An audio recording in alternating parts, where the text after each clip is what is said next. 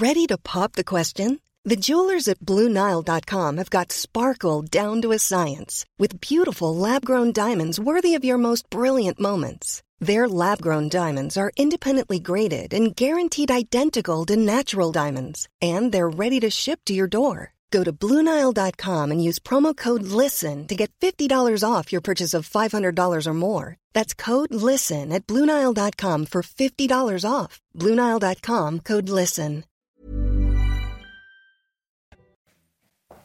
C'est News, il est 6 heures. Merci d'être avec nous à la une ce matin. C'est News qui vous emmène dans un tunnel du Hamas à Gaza. Notre envoyé spécial et nos envoyés spéciaux, Régine Delfour et Sacha Robin, ont pu y pénétrer aux côtés de l'armée israélienne. Ce tunnel a été utilisé par les terroristes le 7 octobre dernier. Régine, en direct avec nous. À tout de suite. Des habitants d'Angers, de la ville d'Angers, à la fois en colère et dépités après que des délinquants ont brûlé des voitures euh, la nuit de la Saint-Sylvestre. On est allé sur place et vous entendrez des victimes. Le Conseil des ministres demain est annulé. Le président de la République annonce un nouveau cap lors de ses vœux pour 2024, de quoi attiser évidemment les rumeurs d'un remaniement du gouvernement. Thomas Bonnet, service politique de CNews avec nous. A tout de suite Thomas. Des fortes pluies sont attendues aujourd'hui dans le Pas-de-Calais. On le voit euh, évidemment hein, avec vous, Alexandra Blanc. Les habitants craignent que les inondations se produisent à nouveau. On entendra le témoignage d'une habitante de Blandec dont la maison avait été inondée en novembre dernier. Et puis 2023 a été une très bonne année pour le marché de l'automobile, notamment grâce aux ventes de voitures électriques, nous dira le Mick Guillot. A tout de suite, le Mick. CNews en immersion dans l'un des plus grands tunnels sous la bande de Gaza. Ce réseau utilisé par les terroristes du Hamas est équipé d'électricité, de salles de repos, de salles de prière. Il se situe à moins de 400 mètres du poste de frontière d'Erez au nord de la bande de Gaza. Oui, le tunnel a été utilisé par les terroristes le jour de l'attaque le 7 octobre. Reportage de nos journalistes Sacha Robin et Régine Delfour. Le récit est signé Dounia Tengour.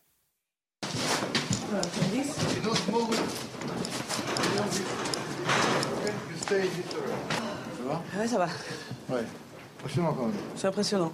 On est dans ce tunnel qui mesure 4 km de long. On est euh, bloqué pour des raisons de sécurité. On ne peut pas avancer puisqu'une partie de ce tunnel a été sécurisée, mais on doit faire très attention. Ce tunnel est assez impressionnant puisqu'il fait à peu près plus de 2 mètres euh, de haut et surtout il est extrêmement large. On peut donc euh, il pouvait circuler avec un, un véhicule. Le 7 octobre, des terroristes du Hamas auraient emprunté ce tunnel pour détruire la clôture de sécurité du poste de frontière d'Erez. On voit quand même l'ampleur des, clôtures et des protections qui ont été donc ce matin-là détruites par euh, une énorme quantité d'explosifs. Encore une fois, regardez les images, elles sont impressionnantes. Dans cette frontière qui était la frontière qui devait être le lien, le poumon entre la bande de Gaza et l'État d'Israël. Les terroristes attaquent simultanément le terminal d'Erez et les locaux administratifs. Nous sommes dans les locaux euh, du point de passage d'Erez, euh, le premier lieu qui a été euh, ciblé, attaqué par les terroristes le 7 octobre. Et regardez sur ces images l'ampleur de ces attaques. Après avoir éliminé ces soldats, les kibbutz aux abords de la frontière ont été pris pour cible. Pour l'heure, 129 otages sont toujours dans la bande de Gaza, dont deux enfants de la famille Bibas, fille enlevée à l'âge de 10 mois, et son frère Ariel, âgé de 4 ans. Voilà, on va retrouver euh, Régine Delfour et Sacha Robin en direct avec nous dans une dizaine de minutes. Restez bien connectés sur CNews. 745 voitures brûlées lors de la soirée du réveillon partout en France et notamment à Angers, dans le Maine-et-Loire, où les pompiers sont intervenus à plusieurs reprises. Oui, chaque année pour le réveillon, c'est la même rengaine dans la commune. Des dizaines de voitures sont incendiées par de jeunes délinquants. Les habitants sont partagés entre colère et consternation. Reportage de Michael Chailloux. Quartier de la Roseraie, c'est au pied de son immeuble que cet habitant découvre sa berline presque entièrement incendiée ce matin du 1er janvier. Sous le choc, il ne souhaite pas s'exprimer. Dans les rues adjacentes, quatre autres véhicules dégagent encore une forte odeur de brûlé. Didier habite le quartier. Je trouve ça un peu bizarre là, parce que c'est une Mercedes. D'habitude, c'est des vieilles voitures. C'est ça que je trouve étrange. Puis là, j'ai vu qu'il y avait une BM de l'autre côté. Bah, pourquoi on brûle les voitures? À quoi ça sert? C'est ça, quoi. Qu'est-ce qu'on qu'est-ce qu'on veut dire là-dedans? Si le ministre de l'Intérieur s'est félicité d'une baisse au niveau national de 10% du nombre de voitures incendiées, c'est toujours un drame pour les propriétaires. Olga et Bertrand regrettent que l'on s'habitue à cette situation chaque 1er janvier. Bah, je trouve que c'est euh, intolérable. quoi. C'est juste pour s'amuser. On est dans une ghettoisation, de toute façon, qu'on retrouve bah, dans les actes. Je veux dire, plus rien n'a de valeur. Donc, euh, il y a quand même un échec euh, collectif. La préfecture du Maine-et-Loire n'a pas communiqué le chiffre précis de véhicules incendiés à Angers, mais évoque une nuit de la Saint-Sylvestre comparable à l'an passé. La Roseraie n'est pas le seul quartier touché. D'autres, comme celui de Montplaisir, ont eu aussi leur lot de voitures incendiées. Voilà, et puis Emmanuel Macron a donc dit lors de ses vœux qu'il voulait rétablir l'autorité là où elle manquait. Quelques heures après avoir prononcé cette phrase, plusieurs centaines de voitures ont été euh, brûlées, pour ne parler que des, que des, incendies de, véhicules. Vous y croyez, vous, au rétablissement de, l'autorité? Est-ce que ça va aller au-delà des mots, au-delà des phrases? Vous flashez le QR code et vous enregistrez votre message. Vous connaissez le principe, hein on flash le QR code avec le, avec le smartphone et on enregistre son message. C'est extrêmement simple.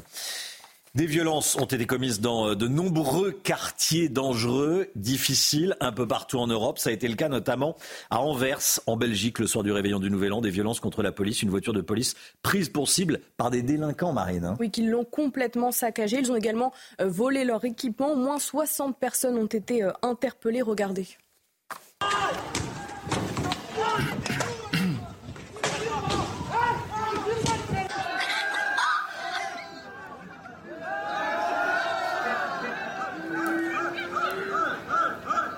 Voilà, des danses, des cris euh, et une voiture de police attaquée. Thierry Belin, secrétaire national police et sécurité en Belgique, euh, nous l'avons interrogé. Ces voyous avaient pour objectif, dit-il, de casser du flic. Écoutez. On suit malheureusement ce qui se passe chez vous en France avec des voyous qui, la nuit d'un Saint-Sylvestre, euh, se sont mis en tête d'agresser les, policiers, de, casser du flic. Et, ces voyous ont mis à exécution leur plan, tout simplement, euh, en essayant d'isoler une patrouille de police euh, et, de, saccager un véhicule et de voler l'équipement des, policiers. Vous savez, ce sont des, petits voyous qui sont sans foi ni loi, malheureusement, et, dont le, but est de gâcher la fête. La politique, à présent. Vous voulez réagir à ce qui s'est passé à, Anvers, le MIC bah, il y a aussi un problème d'autorité, euh, clairement. Enfin, on parle de rétablir l'autorité en France. On voit que le problème est plus large. Hein. Il est européen, voire euh, au-delà, mais c'est consternant, consternant. Consternant. On, ira, euh, on parlera de ce qui s'est passé à Berlin à, 6h30, des tirs de mortier d'artifice contre des, contre des policiers problème européen. Euh, on va en parler, vous verrez. On sera avec euh, Claude Moniquet à, 6h30.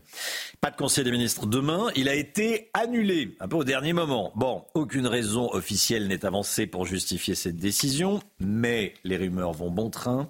Certains y voient le signe d'un remaniement imminent. Thomas Bonnet, service politique de CNews. Les jours d'Elisabeth Borne à Matignon sont-ils comptés?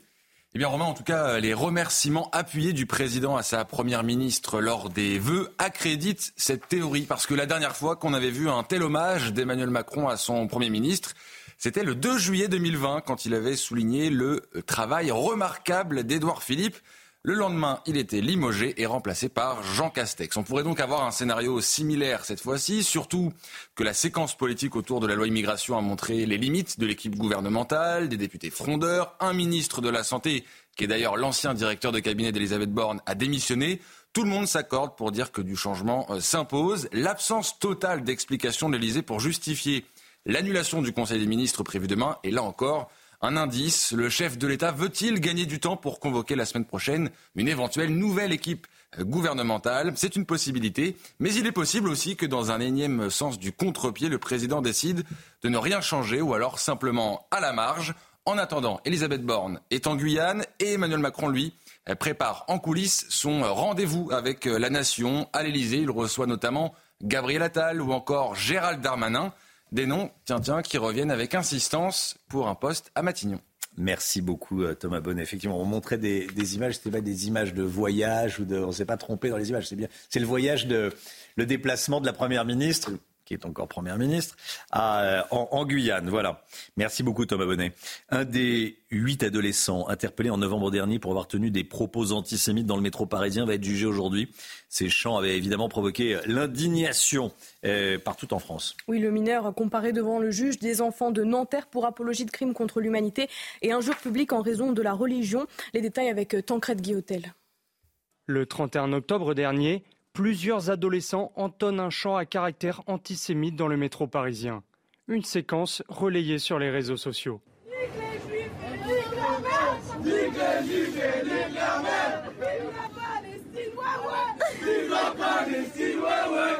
Une enquête est ouverte et huit adolescents de 13 à 17 ans suspectés des faits sont interpellés le 13 novembre dernier. À l'issue de leur garde à vue, sept d'entre eux sont déférés au tribunal de Bobigny et le dernier au tribunal de Nanterre pour apologie de crimes contre l'humanité et injures publiques en raison de la religion. Le juge des enfants prononce alors des mesures éducatives provisoires à leur encontre dans l'attente du jugement. Le CRIF espère maintenant des sanctions majeures.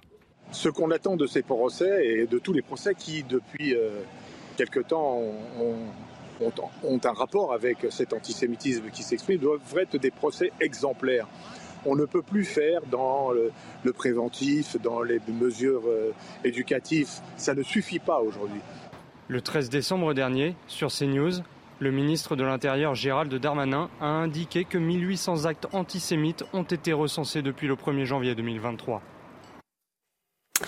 30 personnes sont mortes dans euh, les séismes qui ont frappé le centre du Japon. Le, ce tout dernier bilan vient de, vient de tomber. 30 morts. Le pays a été frappé par 155 séismes au total en moins de 24 heures, Marine. Hein. Oui, le plus important d'entre eux a enregistré une magnitude supérieure à 7 sur l'échelle de Richter. L'alerte tsunami a été levée ce matin. Retour sur ces dernières heures avec Célia Gruyère. Le Japon secoué par de puissants séismes. D'importants dégâts matériels ont été causés et plusieurs victimes sont à déplorer. Un dispositif de secours a été mis en place par les autorités. Nous disposons d'informations selon lesquelles 1000 membres des forces d'autodéfense sont arrivés dans la région. En dehors des unités de police, des pompiers et des gardes-côtes de la région, nous avons reçu des informations d'autres forces de police régionales selon lesquelles 634 secouristes et 2039 pompiers sont arrivés sur place. Le plus important de ces séismes a été enregistré dans le département d'Ishikawa à une magnitude de 7,6 selon l'agence météorologique japonaise. La secousse a entraîné un tsunami sur les côtes de la mer du Japon qui a forcé les habitants à se réfugier dans les hauteurs. Mais les vagues sont restées peu élevées. L'alerte tsunami a finalement été levée ce matin. En 2011, un séisme avait entraîné un tsunami géant provoquant l'accident nucléaire de Fukushima. Aujourd'hui, aucune anomalie n'a été détectée dans les centrales du pays.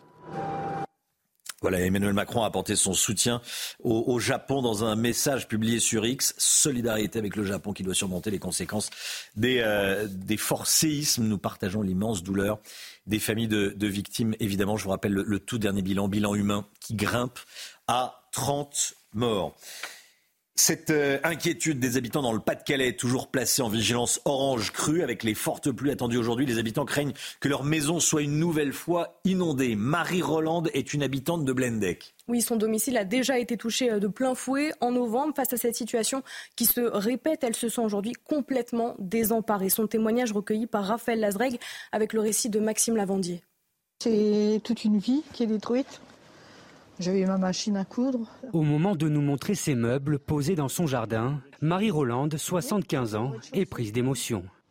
Comme de nombreux habitants de sa commune, sa maison ainsi que ses biens ont été saccagés par les inondations sans précédent au mois de novembre. Jusqu'à 60 cm d'eau sont montés dans sa maison, un sinistre encore visible deux mois après. Regardez là, tout l'étage, euh, tout, le bas, Bon, là, j'ai un déshumidificateur. Tout est bon, on voit très bien, l'eau est arrivée jusque-là. Une situation d'autant plus difficile. Veuve, elle s'est retrouvée seule face à ce désastre, mais a pu compter sur une aide précieuse. On m'a fait des dons, on m'a donné une table de salon, un meuble, tout le monde s'est entraidé, on a... Ça recommence branle-bas de combat. Car à peine remise de ce traumatisme, le même scénario se répète pour Marie Rolande. De nouveaux débordements menacent le Pas-de-Calais en vigilance orange crue. Bah, essayer de sauver le plus possible, parce qu'on a pas mal perdu, hein. plus de gazinière, plus rien, tout est...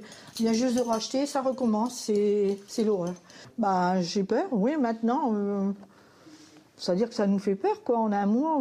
De la peur, mais surtout un sentiment de lassitude provoqué par les trois inondations successives en deux mois dans ce département. Voilà, la pauvre Marie-Roland, on pense bien à vous, évidemment. Euh, le niveau de l'eau va, va, forcément monter. Euh, alerte orange, Alexandra Blanc. Hein. Oui, en effet, alerte orange et par Météo France. Et surtout, on attend l'équivalent d'un mois de pluie hmm. entre le 1er janvier et demain. Donc, c'est-à-dire qu'en 72 heures, on va de nouveau avoir l'équivalent euh, d'un mois de pluie avec, évidemment, ces sols hmm. déjà saturés en eau avec ces inondations qui ont déjà eu lieu au mois d'octobre. Restez bien avec nous sur CNews. Dans un instant, on retrouvera Régine Delfour, envoyée spéciale de, CNews en Israël avec Sacha Robin. Régine et Sacha ont pu euh, entrer dans un tunnel du Hamas. On vous montre les images et on va euh, entendre le, récit de Régine. À tout de suite. CNews, il est 6h16. Bienvenue à tous. Tout d'abord, le point info avec Marine Sabourin. En Seine-et-Marne, une dame de 75 ans a été violée chez elle à Ozoir-la-Ferrière hier par un homme qui s'est introduit de force à son domicile. Son mari était présent au moment des faits, mais en situation de handicap, il n'a pas pu intervenir. L'auteur des faits de type africain, selon nos confrères du JD, est toujours en fuite. De nouvelles explosions ont retenti cette nuit à Kiev. Dans le même temps, l'Ukraine tentait de repousser une attaque de drones russes sur sa capitale. Des alertes aériennes sont en cours dans plusieurs villes du pays. Puis les bombardements se poursuivent entre Israël et le Hamas. Près de trois mois après le début de la guerre, l'armée israélienne annonce que les réservistes feront une pause afin de se préparer à des combats prolongés. Voilà, c'est abominable hein, ce qui s'est passé à Ozoir-la-Ferrière. On sera en direct d'Ozoir-la-Ferrière à, 6h30. Soyez là si vous le pouvez, bien sûr. Les combats se poursuivent dans la bande de Gaza. Nos équipes ont pu filmer l'un des plus grands tunnels du Hamas découvert par l'armée israélienne. Un réseau de 4 km de long utilisé par les terroristes est situé juste à côté du poste frontière d'Erez, au nord de la bande de Gaza. Nous sommes en direct avec Régine Delfour et Sacha Robin. Bonjour Régine. Merci d'être en direct avec nous. Je voulais absolument que vous soyez en direct euh, avec nous ce matin dans, la matinale pour que vous témoigniez de ce que vous avez vu. Euh, déjà, décrivez-nous euh, ce que vous avez vu dans ce tunnel. Alors il faut savoir, euh, Romain, qu'on a parcouru à pied euh, les quelques mètres qui séparent euh, le poste de frontière d'Erez au tunnel. Donc en fait, on arrive, on voit une petite ouverture. Et en fait, quand on rentre dans ce tunnel, c'est extrêmement impressionnant puisqu'il fait, bon, il fait 4 km de long. Il est large, il fait quand même 2 mètres 50. Il y a des grilles, ça glisse. Donc 2 mètres 50, cela signifie qu'en fait, il y a des véhicules qui circulaient, qui pouvaient transporter des armes. Il y a une profondeur de, 50 mètres. On a une grille à un moment donné, on, on voit la profondeur donc c'est assez impressionnant. Il est aussi haut.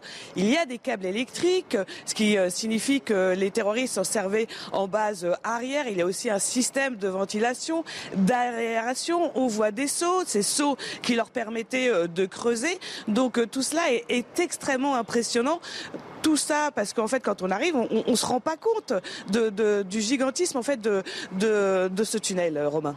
Hum, Régine, c'était une visite évidemment extrêmement sécurisée.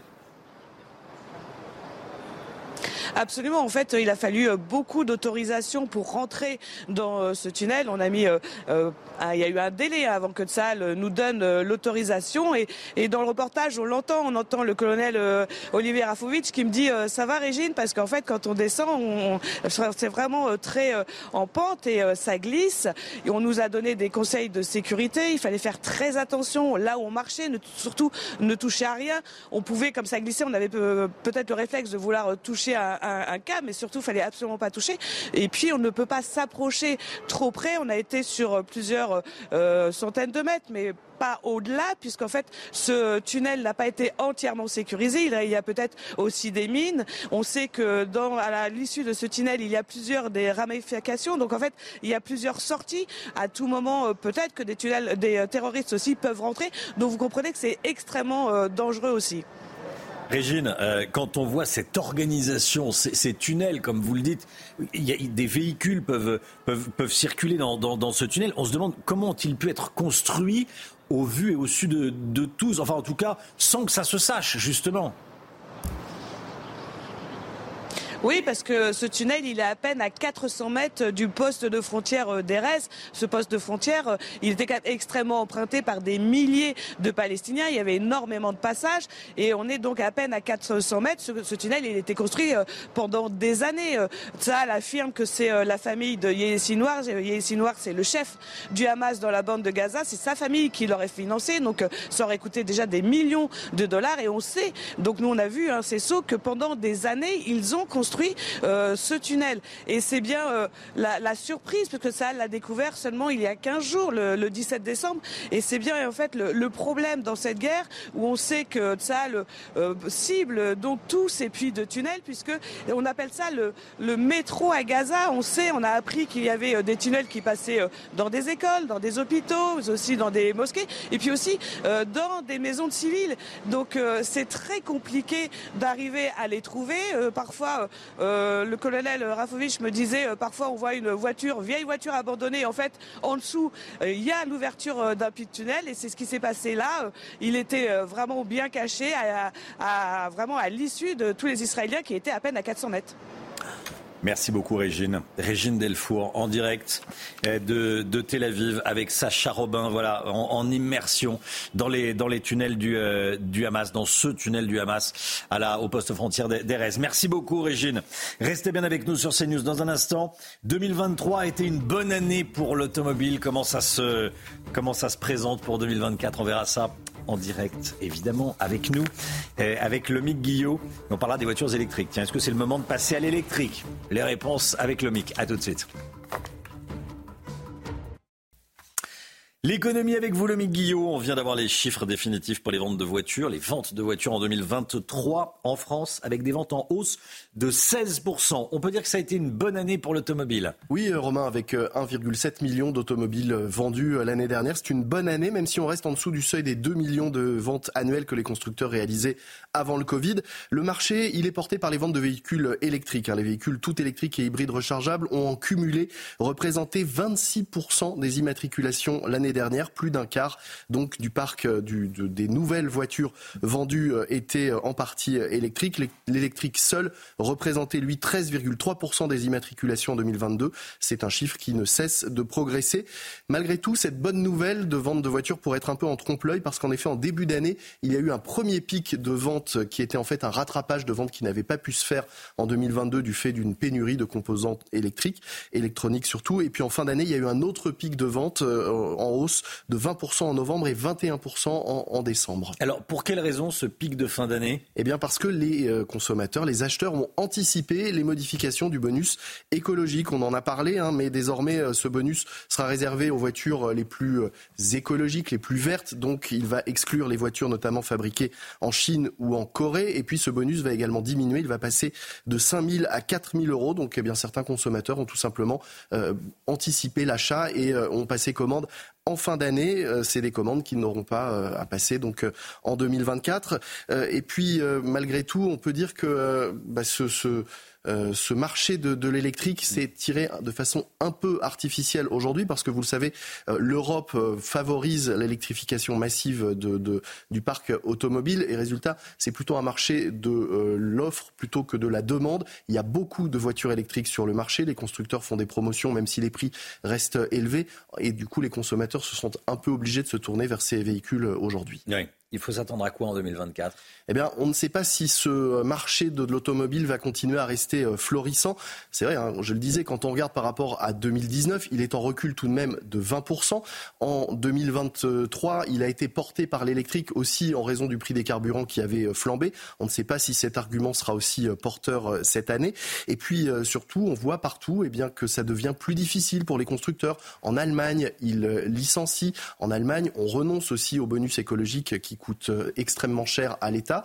En France, les ventes restent soutenues notamment grâce au recours au leasing. On a parlé du leasing social qui arrive et qui pourrait continuer à maintenir le marché, mais c'est difficile de s'engager et de savoir si en 2024 les ventes resteront aussi bonnes et si on aura l'année prochaine d'aussi bons chiffres à fêter. Merci beaucoup, Lomic. En tout cas, toujours il y, a, il y a de plus en plus de voitures électriques. Hein. Oui, et ce sera un test intéressant d'ailleurs cet été de voir si dans les aires d'autoroute, les gens vont vraiment réussir à, faire le plein comme euh, auparavant, parce que le parc aujourd'hui devient euh, plus important euh, que par le passé. Il n'y a pas forcément suffisamment de, bornes et on va voir si on va savoir bien gérer la file d'attente. Il y avait la queue sur les stations-service pendant les pendant les vacances de pendant les vacances de de, Noël. Hein. Il y avait la queue dans les stations-service. Ça m'a amusé parce qu'il y avait la queue pour faire le plein plein euh, d'essence, j'allais dire à l'ancienne. Il y avait la queue aussi pour, pour recharger. C'est au moins 20 euh, minutes hein, pour la recharge. Oui, c'est ça. Voilà. On a le temps de prendre un petit café, un petit sandwich et ça, et ça repart. Mais il y, avait, il y avait une file d'attente. Bon, merci beaucoup le mic. 6h27, le temps. On commence avec la météo des neiges.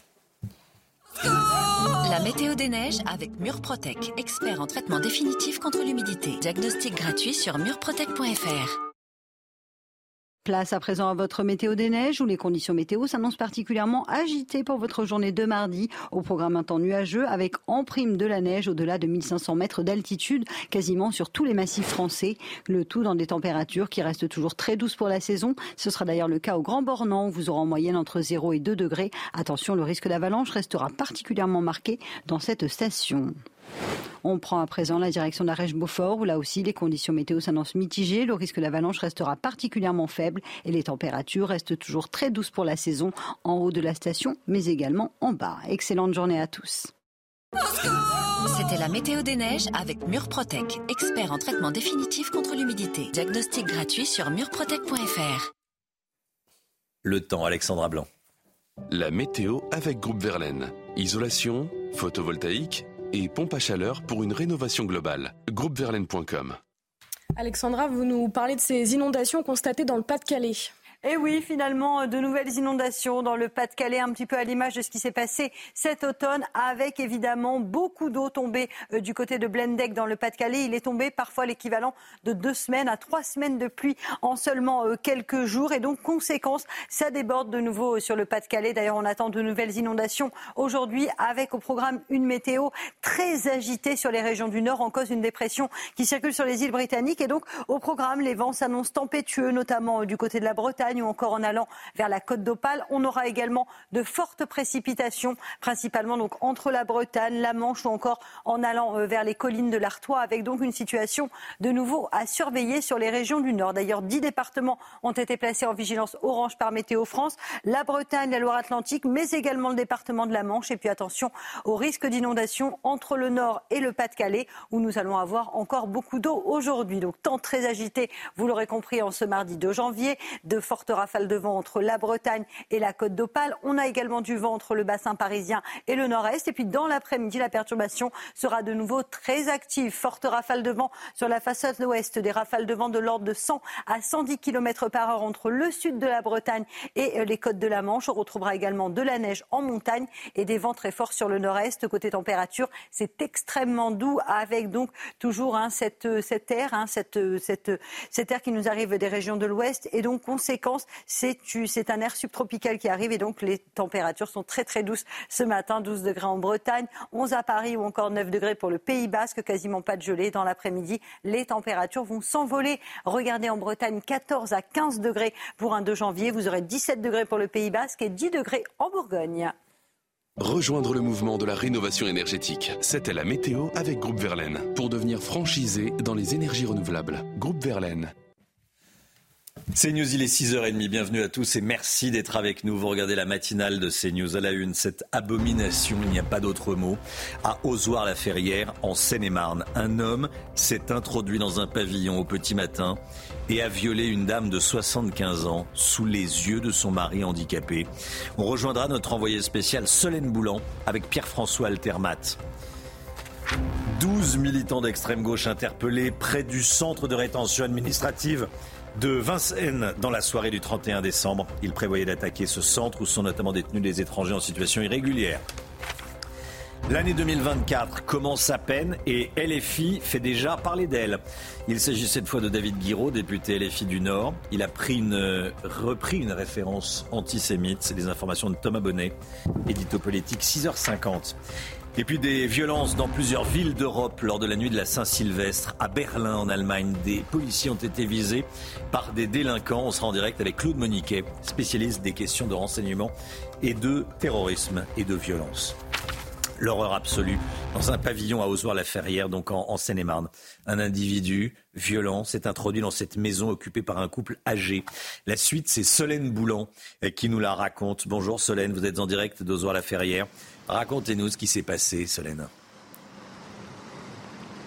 Écoutez Romain, les faits se sont produits vers 6h50 euh, du matin euh, le 1er euh, janvier selon notre confrère Geoffroy Antoine du JDD alors que la septuagénaire dormait tout comme son mari handicapé, vous l'avez rappelé, l'agresseur s'est introduit dans leur pavillon du centre-ville d'Ozoir-la Ferrière. Il s'est introduit par l'arrière, par une fenêtre selon Actu 17. L'agresseur se serait introduit dans la chambre de la septuagénaire avant de la euh, violer. Le mari de la victime, lui, était présent euh, lors des faits. Il a assisté à la scène mais n'a pas pu intervenir car il est effectivement gravement handicapé. Fait anecdotique, le violeur présumé a dérobé 50 euros avant de quitter les lieux. Un agresseur de type africain selon le JDD. La septuagénaire, elle, elle était évidemment en état de choc. Elle a été hospitalisée. Une enquête a été confiée au commissariat de Torcy, mais l'auteur des faits, lui, est toujours en fuite. Solène Boulan avec Pierre-François euh, Altermat.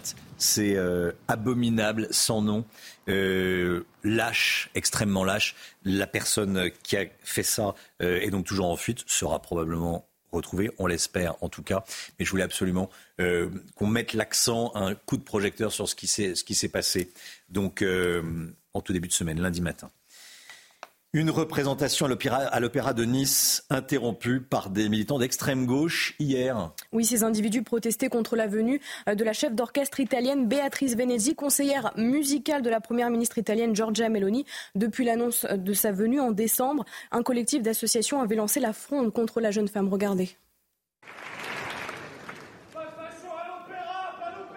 Voilà.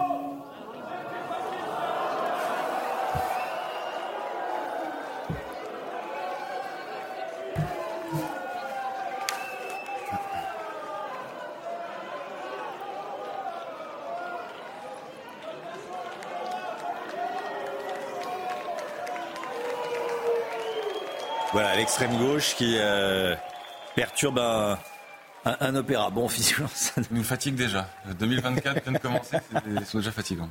C'est euh, totalement inutile, évidemment. Euh, la chef d'orchestre, Béatrice Benezzi, on, rigole. Elle a, la bonne réaction d'ailleurs. Elle, les, salue et elle fait jouer, elle fait jouer l'orchestre. On voulait vous montrer, euh, voilà, ce, sectarisme hein, de, de, certains, militants et notamment de ces militants d'extrême gauche. L'attaque du déjoué hein, au CRA de Vincennes le 31 décembre au soir. 12 personnes d'extrême gauche interpellées dimanche soir selon une source policière. Oui, des mortiers d'artifice ont été retrouvés dans un véhicule situé à proximité du centre de rétention. Les détails avec Aminata Demphal. Ce dimanche, aux alentours de 21h40, 12 personnes ont été interpellées près du centre de rétention administrative de Vincennes. On a découvert à proximité euh, du euh, centre de rétention administratif euh, une fourgonnette avec des engins pyrotechniques, apparemment des, des, objets, qui auraient pu servir et qui pourraient servir à la conception de cocktails Molotov. L'intérieur du centre a également été fouillé on a constaté des dégradations qui laissent penser qu'il y avait une tentative d'évasion. Donc il y a une enquête qui est en cours, qui a été saisie par les services judiciaires de Paris. Ces arrestations interviennent une semaine après l'évasion d'11 personnes du centre de rétention.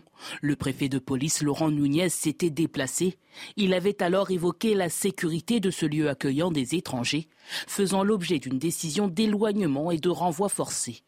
Il faut absolument qu'on renforce la, il y a une protection physique à renforcer et puis il faut aussi qu'on soit présent à l'extérieur du périmètre. Les 11 individus sont toujours activement recherchés. En novembre, 8 personnes s'étaient déjà échappées de ce même établissement. Bon, il y a eu des violences dans plusieurs villes européennes euh, dans la nuit de la, de la Saint-Sylvestre. À Berlin, des émeutes ont éclaté. Regardez, des policiers ont été visés par des tirs de mortier et des, euh, et des jets de, de, bouteilles. Ça, c'est Berlin. Voilà, ça, c'est un, un, 31 décembre à Berlin. Il y a eu 31 décembre dans quelques villes de, de France. Il y a eu des violences. Euh, à Anvers, on l'a vu, des individus qui criaient, qui sautaient, qui euh, euh dansaient euh, autour d'une voiture de police. et puis ça, c'est Berlin. Voilà, on ne peut pas s'habituer à ça. Évidemment, ça doit être la fête et ça se termine en émeute. Euh, qui fait ça? On est avec euh, Claude Moniquet. Merci Claude d'être avec nous euh, ce matin, spécialiste des réseaux de terrorisme, spécialiste des questions de renseignement, spécialiste des questions de, violence. Déjà, qu'est-ce qui s'est passé à Berlin, Claude? Ben, ce qui s'est passé, vous l'avez dit, Romain, ce sont, des émeutes. C'est pas seulement à Berlin. Ça a également touché d'autres villes allemandes, comme Leipzig, ex-ville d'Allemagne de l'Est, comme Zollingen. Euh, des émeutes qui, sont, qui ont donné lieu à Berlin à la plus grosse mobilisation policière des dernières années, hein, avec 4000, 4500 policiers qui étaient déployés sur le terrain, 54 blessés d'ailleurs au passage du côté policier, et plusieurs centaines d'arrestations. C'est effectivement une, une ça devient malheureusement en Europe une soirée, une soirée ordinaire, mais en Allemagne c'est un peu plus compliqué parce qu'il y a, surtout à Berlin, il y a, y a, il y a des choses très spécifiques. C'est une ville passionnante, mais c'est une ville dans laquelle il y a réellement euh, une c'est un laboratoire, je dirais, Berlin, un laboratoire à ciel ouvert de ce que peut donner la conjonction de foules euh, dans lesquelles on retrouve à la fois des bandes urbaines et des éléments d'extrême gauche. Hmm, comme vous le dites, on ne peut pas s'habituer à ça, on ne peut pas s'habituer. La, nuit du 31, c'est une nuit de fête. Euh, voilà, on doit pouvoir sortir chez soi en famille avec les enfants sans, craindre de, se faire agresser ou de recevoir un mortier d'artifice. C'est ce que se disent 95% des, des, Européens. Voilà, il y a le problème du reste. Quel est le profil justement des, délinquants? Alors le profil des délinquants, on ne peut pas encore vraiment en faire un, profil sociologique parce qu'on n'a pas tous les éléments, mais ce qu'on peut dire, surtout en se référant à l'histoire récente de Berlin des, 20 ou, 30 dernières années, disons depuis la réunification en tout cas, c'est que c'est une foule euh, essentiellement avec beaucoup, beaucoup de jeunes, euh, et puis, autour de ces violences policières, quand il y a des affrontements entre jeunes et police, qui sont des affrontements en fait entre des bandes urbaines et la police, hein, c'est des, affrontements de, contrôle de territoire. Les, bandes urbaines considèrent la police comme étant une autre bande, une bande adverse, et règlent ce compte avec elle comme elles le font entre elles. Et autour de ces, jeunes, on a très souvent à ce moment-là des, éléments d'extrême gauche qui arrivent, hein, ce qu'on appelle à Berlin la, la Linke l'extrême gauche, qui est très particulière, qui est articulée euh, autour d'éléments autonomes. Hein. Il y a des centaines de militants autonomes à, Berlin et qui s'est illustré ces dernières années en, 2016, en 2017, 18, 20, 22 par des, émeutes chaque fois qu'on essayait que la police essayait de vider un squat. Donc ça, c'était le 31 décembre. Mais à Berlin, ce sont des scènes qui se reproduisent euh, malgré tout clairement d'année en année euh, à différentes occasions. Merci beaucoup. Merci beaucoup, Claude.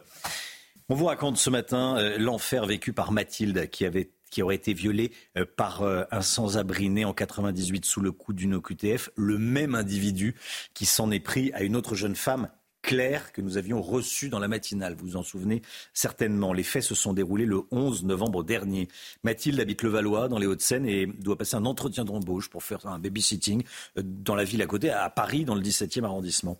Alors qu'elle se rend chez les jeunes parents, un homme d'un mètre 85 s'engouffre dans l'immeuble avec elle. Voici ce qu'elle raconte à, nos confrères du Parisien, Oui, il me dit euh, qu'il a une arme qu'il va me tuer. Je me suis dit que j'allais mourir comme ça. Son cauchemar va durer de nombreuses minutes jusqu'à l'arrivée d'un habitant.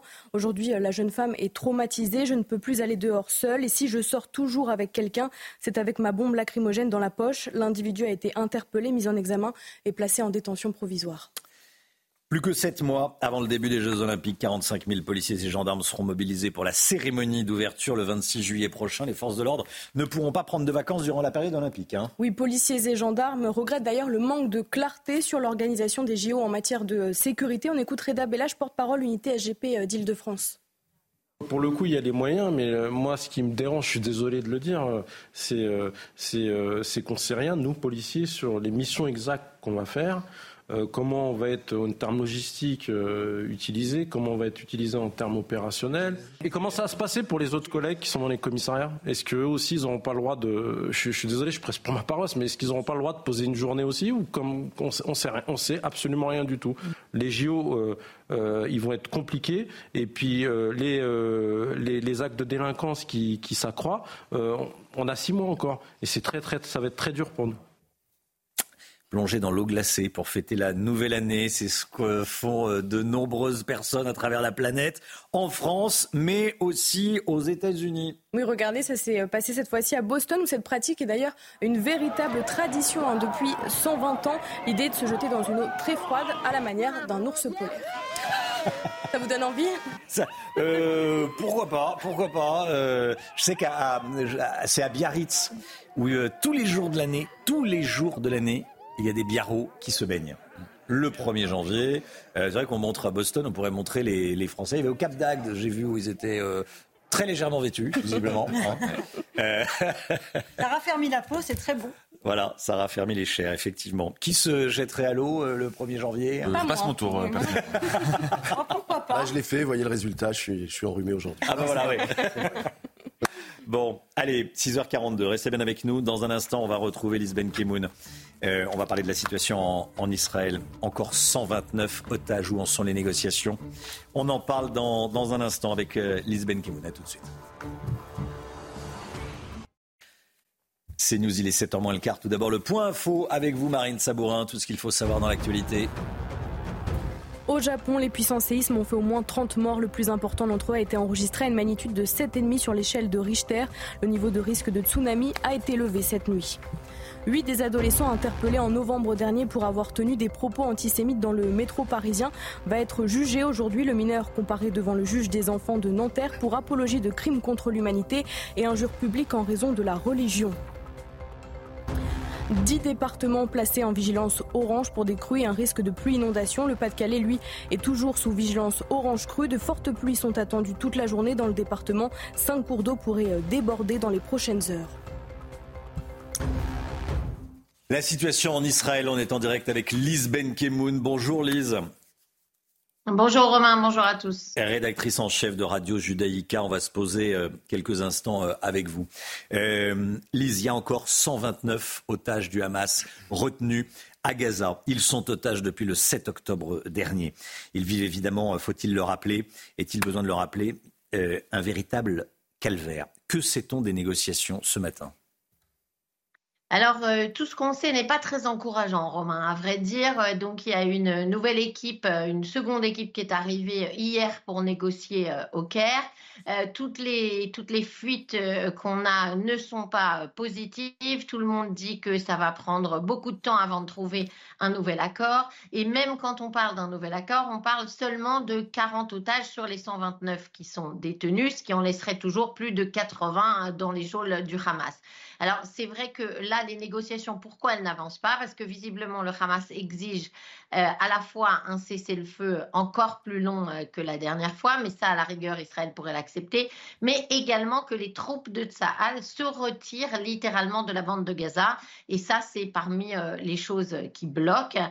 Maintenant, ce qui est vrai, qui est très difficile en Israël, bien entendu, c'est les familles des otages et c'est surtout tous ces témoignages d'ex-otages qui sont revenus des tunnels du Hamas et qui racontent à quel point c'est horrible et ce qui accentue évidemment la pression parce que les Israéliens se rendent compte que chaque journée dans ces jours du Hamas est absolument insupportable pour eux et que donc quand on dit euh, bring them home now, il faut les ramener vraiment à la maison maintenant, c'est vrai parce que sinon entre les deux, il y a des gens qui vont mourir. Israël a été très choqué euh, ce week-end par le témoignage de Mia Shem que vous avez euh, peut-être suivi, cette otage franco-israélienne qui a été libérée et qui raconte qu'elle était dans une maison avec ce qu'on appelle d'ordinaire des Palestiniens innocents, avec femme et des enfants qui venaient la voir euh, comme un animal, a-t-elle dit. Et ça, c'est vrai que ça choque aussi parce que ça veut dire qu'il n'y a pas finalement que les terroristes du Hamas qui sont au courant de, lieux où sont retenus les otages. Il y a aussi une grande partie de, la population palestinienne qui se tait et qui, de ce fait, est complice de leur calvaire. Elle, elle a raconté qu'elle était retenue dans une famille, hein Oui, tout à fait. C'est ça qui choque, voilà, c'est ça qui choque. Et, on comprend qu'il y a une éducation à la haine, que c'est des populations qui sont fanatisées, mais on ne peut pas toujours dire qu'il n'y a que les terroristes du Hamas. Israël se prépare à un conflit long, Lise. Comment Tsahal, l'armée israélienne, se prépare-t-elle à ce conflit long, notamment avec les réservistes? Alors l'armée, elle est préparée à un conflit long. Ce qui est plus compliqué, c'est pour le reste de la population. Parce que les réservistes, il y en a un certain nombre qui ont commencé à être libérés. Il y en a quelques-uns qui vont peut-être être libérés dans deux mois. Euh, une des preuves, c'est qu'il y a euh, le début de l'année universitaire qui a commencé donc euh, dimanche le 31 décembre. Et normalement, les réservistes pourraient d'ici deux mois, au mois de mars, récupérer, faire un programme intensif pour pouvoir continuer leur année universitaire avec les autres. Parce que vous savez que les réservistes, en fait, il y en a beaucoup qui sont revenus de l'armée. Ça veut dire qu'ils ont 23, 24, 25, 26, voilà, et qui donc font leurs études. Maintenant, pour tout ce qui est des pères de famille, ce qui est des officiers, ce qui est des gens qui sont plus difficiles à remplacer, c'est là que ça devient beaucoup plus compliqué et ça devient beaucoup plus compliqué pour le pays tout entier parce que c'est compliqué pour leurs femmes, c'est compliqué pour leurs enfants, c'est compliqué pour leurs entreprises et c'est compliqué en globalité pour l'économie israélienne. Donc ça, c'est très difficile sur un temps long parce que tout le monde là est dans une urgence de guerre et combien de mois est-ce qu'on peut vivre dans l'urgence? Ça, c'est très difficile. Et puis, il y a aussi euh, des, réalités atroces. Il y a 400 euh, enfants et adolescents qui sont déjà orphelins de père, avec tous les soldats de Tsahal qui sont morts. Et il y a évidemment un énorme traumatisme psychologique collectif aussi à gérer et qu'on commence à voir apparaître dans énormément d'endroits. Et donc ça, ça va être difficile aussi sur le temps long. Hmm. Lise, Sébastien Lecornu, le ministre de la Défense, ministre des Armées, s'est rendu dans le sud du Liban. Il a prévenu que la, situation était, en clair très instable, très instable. Euh, donc à la frontière entre le Liban et, Israël. Qu'en est-il de ce front nord?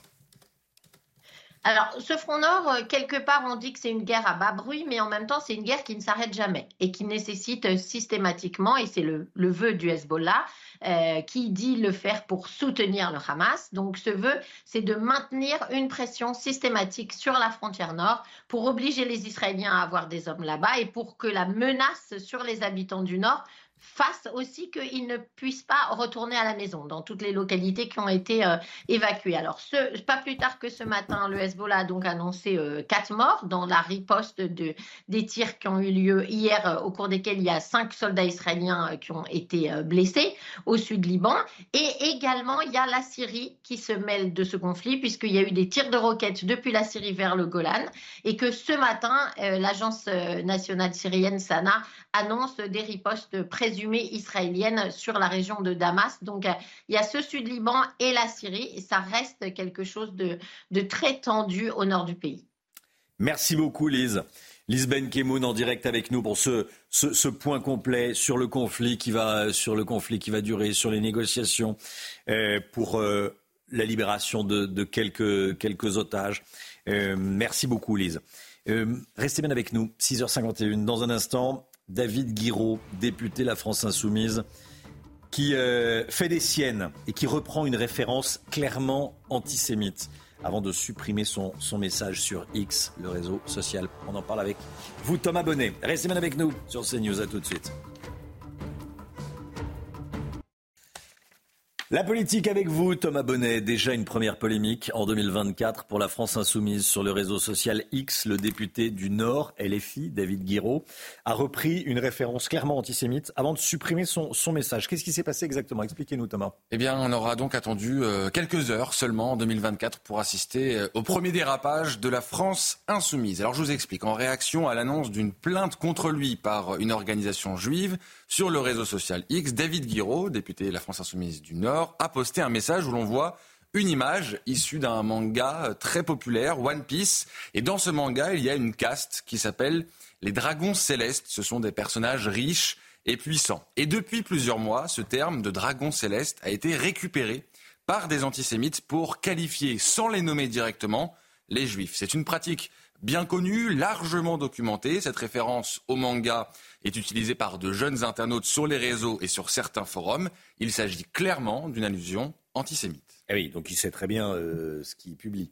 Euh, David Guiraud a supprimé son message et se défend. Il jure qu'il ne connaissait pas cette signification.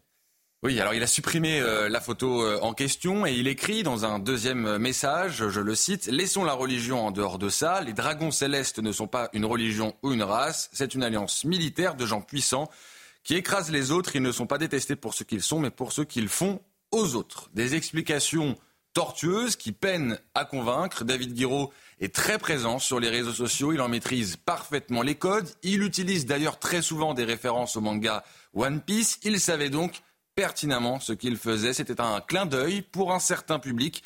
Et ce public l'a bien vu, même si depuis le message a été euh, supprimé. On peut donc dire que 2024 reprend là où 2023 s'était achevé. Des élus LFI qui flirtent avec les thèses et les propos les plus abjects qui soient. Je vous rappelle que David Guiraud, lors d'une conférence en Tunisie euh, l'an dernier, avait euh, ironisé sur les actes terroristes du Hamas. Donc la France insoumise continue ce qu'elle a commencé en 2023, là, enfin, et peut-être même avant, la stratégie du, chaos. Elle continue en 2024, ce qu'elle a commencé il y a quelques mois. Oui, tout est bon pour euh, attiser la conflictualité. C'est une posture qui est assumée de plus en plus clairement. C'est passé un peu inaperçu, mais à la fin de l'année, le député insoumis Éric Coquerel a déclaré, je le cite, La montée de l'extrême droite peut favoriser une gauche qui se rassemble, même si elle a été divisée avant, donc à des fins stratégiques. stratégiques la France insoumise peut multiplier les outrances, pousser toujours plus loin les limites. D'ailleurs, ça se vérifie avec des chiffres. Jamais l'Assemblée nationale n'avait prononcé autant de sanctions contre des députés. 145 en 18 mois contre 16 sur l'intégralité de la mandature 2017-2022. Et sans surprise, une très large majorité de ces sanctions concernent des députés de la France insoumise. À l'heure des bonnes résolutions, ne comptez donc pas sur la France insoumise pour promettre de l'apaisement. Merci beaucoup Thomas. Thomas Bonnet avec nous ce matin. Marie-Hélène Toraval, vous savez la mère de Romans-sur-Isère, la courageuse Marie-Hélène Toraval, la courageuse mère de, Romans-sur-Isère, sera avec nous à 7h10. Voilà, elle a choisi CNews pour parler. Elle veut euh, porter la voix de cette France silencieuse. Euh, vous voyez de qui je parle? La France qui, euh, qui bosse, la France qui travaille pour parler un peu plus euh, élégamment, euh, la France qui paye ses impôts, la France qui brûle pas ses voitures, euh, ou les voitures des autres, la France qui agresse pas. Vous voyez, cette France silencieuse, elle veut en être la, porte-parole. Elle sera avec nous ce matin à, 7h10. Ça va être passionnant. 7h10, Marilène Toraval. Et puis 8h10, Luc Ferry, philosophe, ancien ministre de l'Éducation nationale, sera l'invité de la grande interview de Sonia Mabrouk sur CNews et sur Europe 1. Tout de suite le temps. Alexandra Blanc. La météo avec Groupe Verlaine. Isolation, photovoltaïque et pompe à chaleur pour une rénovation globale. Groupeverlaine.com. La météo avec un temps très agité ce matin sur le nord du pays, Alexandra. Oui, en effet, ma chère Marine, des conditions météo particulièrement agitées avec au programme de fortes rafales de vent actuellement, notamment euh, du côté de la Bretagne, pour le Cap Griné avec localement plus de 100 km heure euh, du côté euh, du Pas-de-Calais, beaucoup de vent également sur le Finistère ou encore sur le Morbihan où les vents dépassent localement les 90 à 100 km par heure. On retrouve également plusieurs départements placés sous surveillance, 10 départements en vigilance orange, notamment le sud de la Bretagne ou encore le département de la Loire-Atlantique. On retrouve également un temps très agité euh, du côté de la Manche. Et puis attention également au risque d'inondation sur les régions du nord, entre le Pas-de-Calais et le nord, où l'on attend localement 30 à 40 mm de pluie aujourd'hui, avec donc deux nouvelles inondations à prévoir. Ça déborde notamment du côté de Blendex. Ça va déborder une nouvelle fois aujourd'hui. Donc perturbation très active sur les régions du nord, temps très agité, forte rafale de vent, forte précipitation également. Je vous le disais, en Bretagne, on attend l'équivalent de trois semaines à un mois de pluie en seulement 48 euh, heures. On retrouvera également de la pluie sur le nord-est. Et puis dans le sud, un temps un petit peu plus calme, pas forcément très lumineux, puisque vous êtes à l'avant de la perturbation. Et puis dans l'après-midi, toujours ce même type de conditions météo, temps très agité, du vent, de fortes précipitations. On aura également de la neige en montagne sur les Alpes au-delà de 1500-1600 mètres d'altitude. Et puis attention, le vent va se renforcer sur la façade ouest avec de fortes précipitations attendues, notamment entre le nord-est, les Ardennes, le bassin parisien ou encore la Normandie. Les températures extrêmement extrêmement douce, grande, grande douceur une nouvelle fois euh, ce matin. 12 degrés pour la pointe bretonne, 12 degrés en moyenne à Nantes, 11 à Paris ou encore 10 degrés à Lille. Pas de gelée ce matin et dans l'après-midi, les températures resteront très très douces pour la saison avec 14 à 15 degrés en Bretagne, localement 17 degrés pour le Pays Basque. Vous aurez 9 degrés à Grenoble. Ce sera d'ailleurs la minimale. Ça vous montre à quel point les températures sont donc extrêmement douces pour la saison. La suite du programme demain, journée d'accalmie avant un temps encore agité pour les journées de jeudi et de vendredi. Et puis, a priori, le week-end s'annonce hivernal avec une dégringolade des températures. On va ressortir les manteaux et les écharpes. Rejoindre le mouvement de la rénovation énergétique. C'était la météo avec Groupe Verlaine pour devenir franchisé dans les énergies renouvelables. Groupe Verlaine, CNews, il est bientôt 8 heures. Merci d'être avec nous. Vous regardez la matinale de CNews à la une ce matin. CNews qui vous emmène dans un tunnel du Hamas à Gaza. Nos envoyés spéciaux en Israël, Régine Delfour et Sacha Robin, ont pu y pénétrer aux côtés de l'armée israélienne. Ce tunnel a été utilisé par les terroristes du 7 octobre. On sera en direct dans un instant avec vous, Régine Delfour. A tout de suite, Régine. Des habitants de la ville d'Angers, à la fois en colère et dépités, après que des délinquants ont brûlé des voitures. On est allé sur place et vous entendrez des victimes. Elle veut être une porte-parole de la France qui ne veut plus se taire. Marie-Hélène Toraval, la maire de Romans-sur-Isère, sera en direct avec nous à 7h10. Romans-sur-Isère, d'où venaient certains des agresseurs de Thomas à Crépole. Bonjour Madame le maire, merci d'être avec nous ce matin et à tout de suite. Le Conseil des ministres de demain a été annulé et le président de la République a annoncé un nouveau cap lors de ses vœux pour 2024. De quoi attiser les rumeurs d'un remaniement du gouvernement Thomas Bonnet avec nous. Et puis, de fortes pluies attendues aujourd'hui dans le Pas-de-Calais. Les habitants craignent que les inondations se produisent à nouveau. On entendra le témoignage d'une habitante de Blendec dont la maison avait été inondée en, novembre dernier. C'est news en immersion donc dans l'un des plus grands tunnels sous la bande de Gaza. Ce réseau utilisé par les terroristes du Hamas est équipé d'électricité, de salles de repos et de prières. Il se situe à moins de 400 mètres du poste de frontière d'Erez au nord de la bande de Gaza, Marine. Oui, le tunnel a été euh, utilisé le 7 octobre dernier par les terroristes du Hamas. Reportage de nos envoyés spéciaux Sacha Robin et Régine Delfour.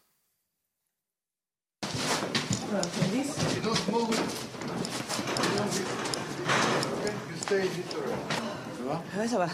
Ouais. C'est impressionnant.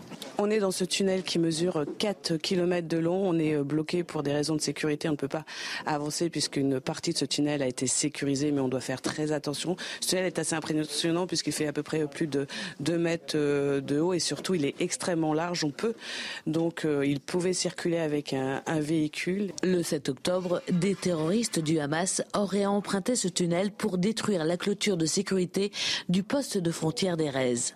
On voit quand même l'ampleur des, clôtures et des protections qui ont été donc ce matin-là détruites par euh, une énorme quantité d'explosifs. Encore une fois, regardez les images, elles sont impressionnantes.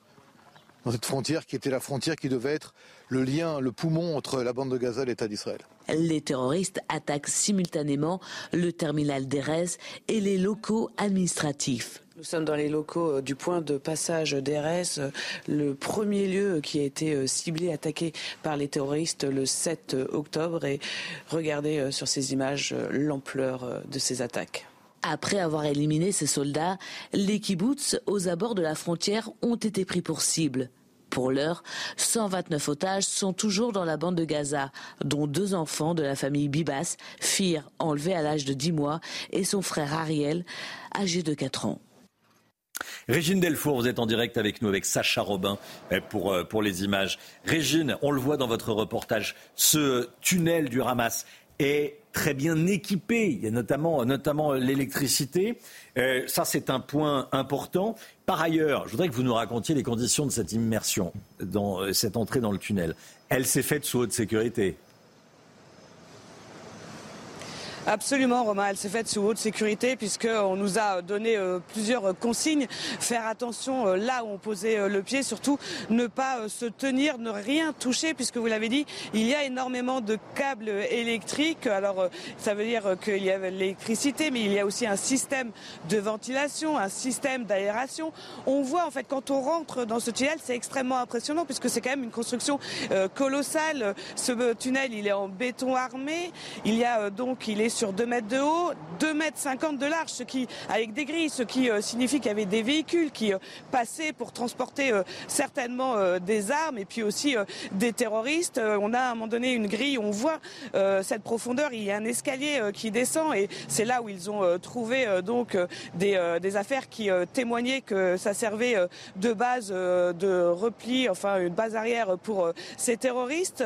Et on n'a pas pu aller au-delà. Et ce, ce tunnel, il fait mesure 4 km de long. On n'a pas pu aller très loin au bout de, 400 mètres puisque euh, il reste encore euh, des mines. Ce tunnel, à l'issue de ce tunnel, il y a plusieurs sorties. Donc euh, peut-être que des terroristes peuvent encore venir et, c'est toute la difficulté ici en Israël pour Tzal d'arriver à cibler tous ces tunnels. Merci beaucoup Régine. Régine Delfour en direct depuis Tel Aviv avec, avec Sacha Robin. 745 voitures brûlées lors de la soirée du réveillon, notamment à Angers, dans le Maine-et-Loire, on a décidé de, se rendre. Les pompiers sont intervenus évidemment à, plusieurs reprises. Chaque année pour le réveillon, c'est la même, la même rengaine. Oui, des euh, dizaines de voitures sont incendiées par de jeunes délinquants. Les habitants sont partagés entre colère et consternation. Reportage de Mickaël Chailloux. Quartier de la Roseraie, c'est au pied de son immeuble que cet habitant découvre sa berline presque entièrement incendiée ce matin du 1er janvier. Sous le choc, il ne souhaite pas s'exprimer. Dans les rues adjacentes, quatre autres véhicules dégagent encore une forte odeur de brûlé. Didier habite le quartier. Je trouve ça un peu bizarre là, parce que c'est une Mercedes. D'habitude, c'est des vieilles voitures. C'est ça que je trouvais étrange. Puis là, j'ai vu qu'il y avait une BM de l'autre côté. Bah, pourquoi on brûle les voitures? À quoi ça sert? C'est ça, quoi. Qu'est-ce qu'on qu'est-ce qu'on veut dire là-dedans? Si le ministre de l'Intérieur s'est félicité d'une baisse au niveau national de 10% du nombre de voitures incendiées, c'est toujours un drame pour les propriétaires. Olga et Bertrand regrettent que l'on s'habitue à cette situation chaque 1er janvier. Bah, je trouve que c'est euh, intolérable. quoi. C'est juste pour s'amuser. On est dans une ghettoisation, de toute façon, qu'on retrouve bah, dans les actes. Je veux dire, plus rien n'a de valeur. Donc, euh, il y a quand même un échec euh, collectif. La préfecture du Maine-et-Loire n'a pas communiqué le chiffre précis de véhicules incendiés à Angers, mais évoque une nuit de la Saint-Sylvestre comparable à l'an passé. La Roseraie n'est pas le seul quartier touché. D'autres, comme celui de Montplaisir, ont eu aussi leur lot de voitures incendiées. Voilà, c'est triste à, c'est triste à, pleurer euh, quand on voit euh, des personnes qui se réveillent le matin pour rembourser une voiture. Voilà, et voilà comment certains, ceci, ils risquent rien. Donc c'est ça, c'est ça le, le sujet le Guillaume. Il risque pas grand-chose, pas rien, bah, mais pas grand-chose. On parle du retour de l'autorité, mais il faudrait des actes euh, derrière pour, pour prouver que l'autorité euh, est, bien là. Et puis l'autorité de l'État, ça suffit pas forcément, parce qu'on sait que ceux qui brûlent ces voitures, souvent, sont des jeunes, euh, voire je des mineurs, et l'autorité parentale, L'État, il a c'est une vraie question. L'État, il peut pas tout faire. Exactement. C'est pour ça que le retour de l'autorité, ça devrait commencer, ça devrait commencer à la maison et, chez. C'est la responsabilité individuelle. Hein. Exactement. il y a un moment. Bon, Emmanuel Macron a dit lors de ses vœux qu'il voulait rétablir l'autorité là où elle manquait, mais quelques heures après avoir prononcer cette phrase, il y a eu ces voitures brûlées. Plus de 700 voitures incendiées par des voyous un peu partout en France. Vous y croyez, vous, au rétablissement de l'autorité? Vous flashez le QR code, vous connaissez le principe avec votre smartphone. Et vous enregistrez une petite euh, vidéo. Voilà, c'est important de, prendre la parole. Il va rester quelques instants à, l'écran, le QR code, le temps de retrouver son, son smartphone, d'allumer le, d'allumer le, l'appareil photo, hop, et de, et de prendre en photo le, le, le QR code. On va le rediffuser euh, plusieurs fois. Pas de Conseil des ministres demain, il a été annulé. Aucune raison officielle n'est avancée pour justifier cette décision. Thomas Bonnet, les rumeurs vont donc bon train. Remaniement dans quelques jours, dans quelques heures, dans quelques semaines.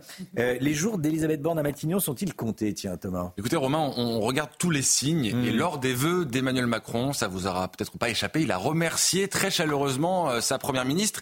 Et la dernière fois qu'on avait vu en fait un tel hommage euh, du président de la République pour son premier ministre, c'était au mois de juillet 2020, le 2 juillet précisément. À l'époque, il avait souligné, je cite, le travail remarquable d'Édouard Philippe Résultat, Édouard Philippe était limogé le lendemain, remplacé par Jean Castex. Alors est-ce qu'on pourrait avoir un scénario euh, similaire cette fois-ci? On verra. Surtout que la séquence politique autour de la loi immigration a montré euh, les limites de l'équipe gouvernementale, des députés frondeurs, un ministre de la Santé qui a démissionné. Tout le monde s'accorde à dire qu'il faut du changement. Alors l'absence totale d'explication de l'Élysée quant au fait d'avoir annulé mmh. euh, ce Conseil des ministres est là encore un indice. Peut-être que le chef de l'État veut gagner du temps et convoquer la semaine prochaine une nouvelle équipe euh, gouvernementale. C'est donc une possibilité. Il y a une autre possibilité, c'est que euh, rien ne change. Dans un énième sens du contre-pied, le président de la République pourrait euh, décider de ne rien faire ou alors simplement des ajustements à la marge. En attendant, Elisabeth Borne est en Guyane. Emmanuel Macron, lui, il prépare en coulisses son rendez-vous avec la nation. Il reçoit l'Elysée.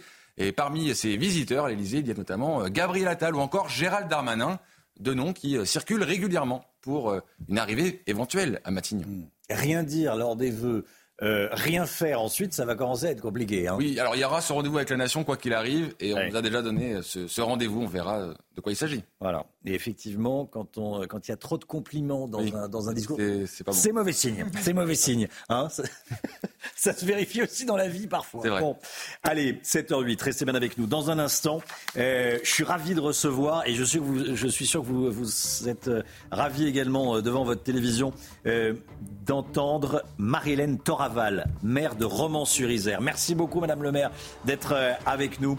Vous êtes euh, l'une des, si ce n'est la personnalité politique la plus courageuse euh, de, 2023. Voilà, on le dit sur, sur CNews. Vous voulez être la porte-parole de la France silencieuse. On va en parler avec vous dans, dans un instant. Merci à nouveau d'être là. On se retrouve juste après la petite pause pub. À tout de suite. C'est News, il est 7h13. Merci d'être avec nous. Avant d'entendre Marie-Hélène Toraval, la maire de Romans-sur-Isère, le point info avec vous, Marine Sabourin.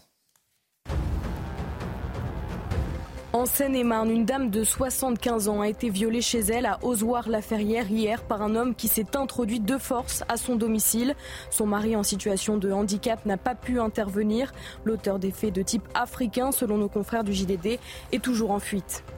En Ukraine, des missiles volent en direction de Kiev ce matin. Des alertes aériennes ont été euh, déclenchées dans le pays quelques heures plus tôt. L'armée ukrainienne demande aux habitants de Kiev de rester dans les abris. Marie-Hélène Toraval, maire de Romans-sur-Isère, merci beaucoup d'être euh, avec nous.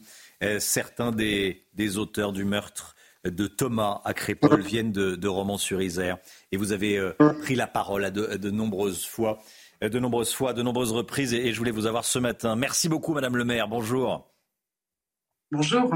Merci d'être avec nous euh, ce matin. Je le disais avant, je trouve que vous êtes la personnalité politique la plus courageuse euh, de 2023. Vous avez dit les choses telles qu'elles sont euh, pas telles que certains aimeraient euh, l'entendre, mais telles qu'elles sont, la vérité, la réalité. Voilà. Euh, après l'abominable meurtre de, Thomas à, Crépol. Déjà, on a entendu vos, vos vœux, une minute vingt de vœux depuis le, conseil municipal de Romans-sur-Isère. vous êtes dans quel état d'esprit en ce début d'année? Je suis dans un état d'esprit qui est toujours aussi déterminé. Je pense qu'aujourd'hui, euh, s'arrêter ou euh, baisser le ton ou euh, ne plus porter la parole qui a été la mienne et j'oserais dire la nôtre sur le mois de décembre, eh bien, ce, serait baisser les bras et puis donner raison aussi à ceux qui, n'entendent pas ou qui font semblant de ne pas entendre et qui finalement ne présentent pas les mesures qui sont nécessaires aujourd'hui pour endiguer la situation. Il y a un avant et après meurtre de Thomas. Est-ce que vous sentez que les choses ont, changé? Bien sûr, je pense que les, choses ont, les choses ont changé. On a tenté de ne pas les faire changer. C'est ça qui est terrible, parce que le meurtre de Thomas a été euh, euh, voulu quelque part euh, par les politiques d'être considéré comme un fait divers. Je pense que le fait d'avoir été entendu, le fait que vous ayez porté ma voix aussi, et je voulais vous en remercier, fait que ce, qu'on aurait voulu considérer comme un fait divers, finalement, aujourd'hui, tiendrait à être considéré comme, un fait de société. Et sur un fait de société, il doit y avoir une réponse politique extrêmement forte, et aujourd'hui, on l'attend. Qu'est-ce qui vous meut, Madame le maire? Euh, Je suis intimement persuadé que euh, avant le drame de Crépol, euh, vous euh, pensiez la même chose. Et qu'est-ce qui fait que vous avez décidé de, prendre la parole et de dire ces choses courageuses? Bien sûr, je pensais, je pensais exactement la même chose. Hein. Je n'ai pas changé d'avis euh, mmh. à la suite de, ces événements-là.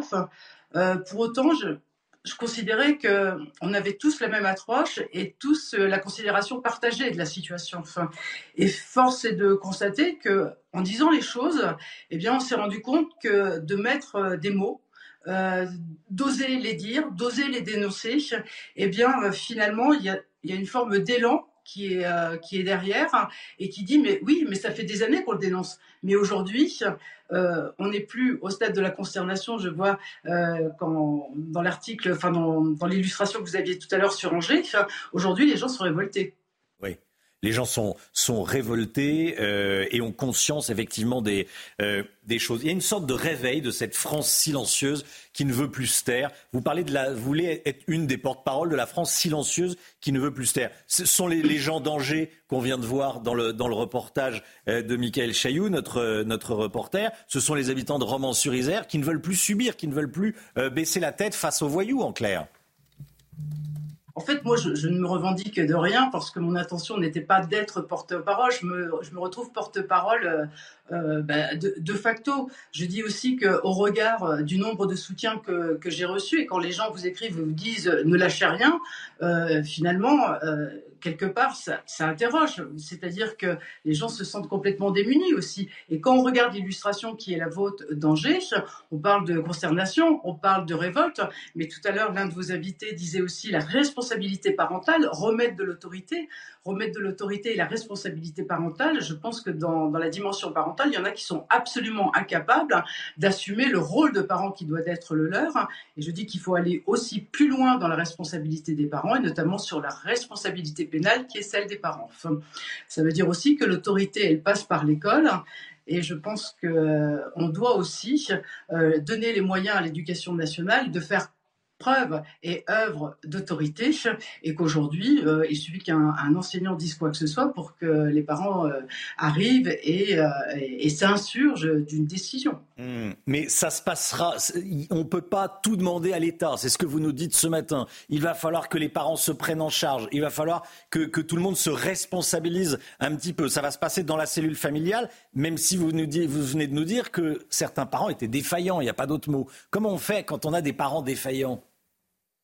Alors je pense qu'il y a une responsabilité des, parents, mais la c'est responsable et coupable, hein, en gros, parce qu'à partir du moment où vous n'avez pas euh, fait en sorte de les éduquer correctement, enfin, après, je pense qu'il y en a qui en sont incapables. Ça veut dire aussi euh, qu'en termes de, de, prévention et, d'accompagnement à la petite enfance, euh, eh bien, il va falloir aller plus loin aussi dans, dans les missions qui, qui, sont les nôtres, qui sont pas forcément celles d'un maire, mais qui peuvent être celles d'un département. Mais si on n'a pas une évolution de la réglementation, on ne peut pas faire. Donc, pour faire faire la réglementation, il faut avoir une vue et une appréciation objective de la situation. Donc je dis qu'aujourd'hui, il y a des parents qui sont euh, délinquants, il y a des parents qui ne sont pas en capacité euh, d'élever des enfants, et je rappelle toujours aussi que c'est quand même une minorité, que je ne voudrais pas que tout le monde soit considéré dans, la même situation.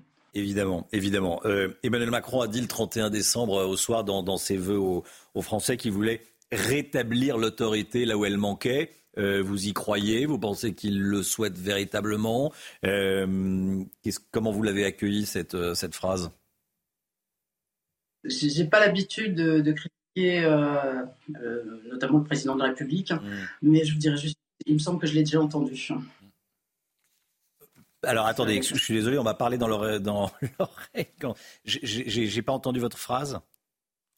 Il me semble bien que j'ai déjà entendu sur euh, cette proposition de la part du président de la République, mais qu'il ne s'est rien passé. Vous êtes, vous êtes senti euh, assez soutenu par le, gouvernement pendant ce qui s'est passé à, à, Crépole? Euh, Énormément. Je peux dire que tellement soutenu que je me sens vraiment ignorée parce qu'on n'a pas eu de réponse. Je dis on parce qu'on est plusieurs à penser la même chose puisque c'est une situation, une appréciation qui est largement partagée. Madame Borne avait fait une annonce disant qu'elle allait confier euh, une mission euh, et notamment euh, une réflexion auprès du, garde des Sceaux et du ministre de l'Intérieur. Je sais qu'ils ont été bien occupés. Pour autant, je n'ai rien vu venir. Hmm. Ignoré par le, ignoré par le, par le gouvernement. Vous avez été menacé, un individu a été interpellé, les, lâches qui menacent sont prévenus. Huit mois ferme pour une des personnes qui euh, vous a menacé euh, début, décembre. Un autre, âgé de 26 ans, devait euh, comparaître vendredi dernier. Il va attendre son procès en prison. Il a demandé du temps pour préparer sa, sa défense. Est-ce que les menaces se sont calmées? Euh, les menaces euh, se sont calmées, je, n'en ai pas eu de, nouvelles, donc euh, je, suis vraiment, je voulais vraiment remercier aussi les autorités, notamment la police nationale, qui a vraiment fait un travail extraordinaire pour identifier ces deux personnes. C'est un travail du quotidien, je, sais qu'ils œuvrent énormément dans ce sens. Merci beaucoup, Madame le maire. Merci beaucoup d'avoir été en direct avec nous ce matin dans, la matinale de, de CNews. Et bonne année à vous. Merci et je, vous invite à partager tous mes bons vœux. Merci Madame le maire. Euh, justement, tiens, Emmanuel Macron dit lors de ses vœux qu'il veut rétablir l'autorité là où elle manque. Est-ce que vous y croyez? Vous flashez le QR code qui apparaît à l'écran avec votre smartphone et vous euh, enregistrez une petite vidéo. On l'entendra à 7h30 ou à 8h30. Voilà, est-ce que vous croyez au rétablissement de l'autorité euh, promis par le président de la République? On consomme de moins en moins de vin en France. Ah bon? Pourquoi? Eh bien, les, explications de l'ami Guillaume dans un instant. À tout de suite.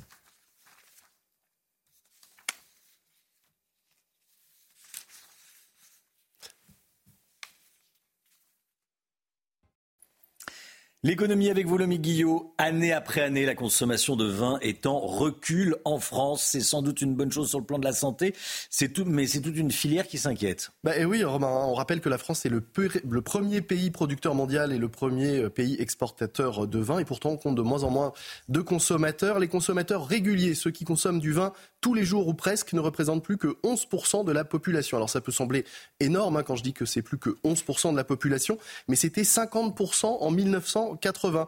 Et puis, euh, même si on ne boit qu'occasionnellement euh, du vin, on boit aussi moins. La consommation par habitant a chuté de 70% en France. En 60 ans, on est passé de 100 litres par habitant et par an quand même, hein, euh, en 1975, à environ 30 litres aujourd'hui. Et pas seulement parce que c'est le début du fameux Dry January, le mois sans alcool. Les Français consomment globalement moins de vin et moins d'alcool qu'auparavant. C'est une question générationnelle.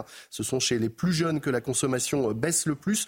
Au global, 37% des Français déclarent ne jamais boire de vin et 19% des Français ne boivent aucune boisson alcoolisée. Une partie pour régions euh, religieuses, autour de 10%, le reste par choix personnel ou raison médicale. Voilà, question de santé. Si on le consomme euh, avec modération, comme on dit, il n'y a pas de, y a pas de souci, hein, évidemment. Euh, l'export, ça donne quoi? Eh bien oui, le vin continue heureusement de séduire à l'étranger, le vin français. En Chine, une bouteille sur deux vient de France. On exporte quand même pour 17 milliards d'euros de vin et alcool par an, un chiffre qui a progressé de 10% en 2022 ce qui fait que même aujourd'hui, le vin et l'alcool, eh bien, ça nous rapporte plus que les exportations d'aéronautique et de luxe. Ça représente quand même 500 000 emplois en France, cette filière viticole. Le Mic Guillaume, merci beaucoup. Le Mic, voilà, avec modération, il n'y a pas de souci. Et c'est un, ça peut être un, un plaisir. 7h27, le temps commence avec la météo des neiges. La météo des neiges avec Murprotec, expert en traitement définitif contre l'humidité. Diagnostic gratuit sur murprotec.fr. Place à présent à votre météo des neiges où les conditions météo s'annoncent particulièrement agitées pour votre journée de mardi. Au programme un temps nuageux avec en prime de la neige au-delà de 1500 mètres d'altitude quasiment sur tous les massifs français. Le tout dans des températures qui restent toujours très douces pour la saison. Ce sera d'ailleurs le cas au Grand Bornand où vous aurez en moyenne entre 0 et 2 degrés. Attention, le risque d'avalanche restera particulièrement marqué dans cette station. On prend à présent la direction d'Arèche-Beaufort où là aussi les conditions météo s'annoncent mitigées. Le risque d'avalanche restera particulièrement faible et les températures restent toujours très douces pour la saison en haut de la station mais également en bas. Excellente journée à tous. C'était la météo des neiges avec Murprotec, expert en traitement définitif contre l'humidité. Diagnostic gratuit sur murprotec.fr. Le temps, Alexandra Blanc. La météo avec Groupe Verlaine. Isolation, photovoltaïque et pompe à chaleur pour une rénovation globale. Groupeverlaine.com. Alexandra, dix départements sont en vigilance orange.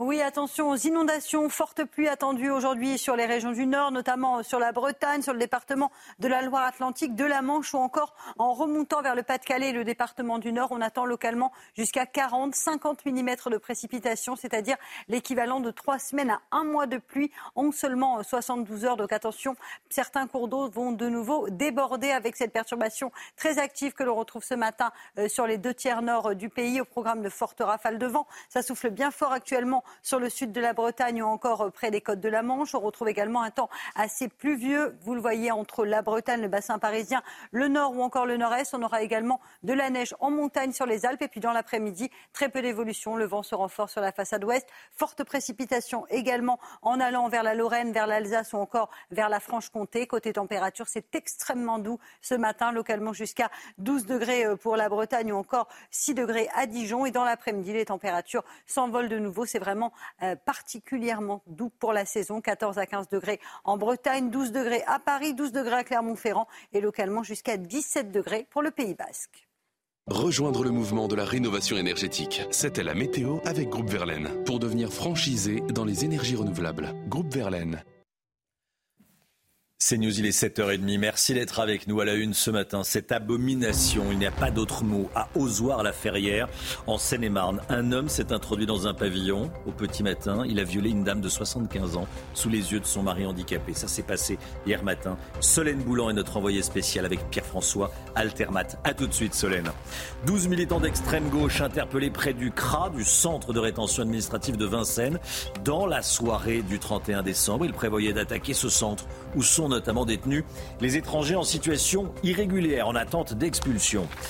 Des violences dans plusieurs villes d'Europe lors de la nuit de la Saint-Sylvestre. À Berlin, en Allemagne, des policiers ont été visés, regardez, par des délinquants.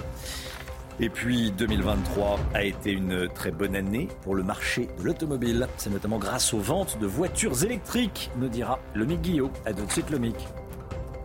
L'horreur absolue dans un pavillon à Ozoir-la-Ferrière en Seine-et-Marne. Un individu violent s'est introduit dans cette maison occupée par un couple âgé. La suite, c'est Solène Boulan qui nous la raconte. Solène en direct avec nous d'Ozoir-la-Ferrière. Solène, racontez-nous ce qui s'est passé.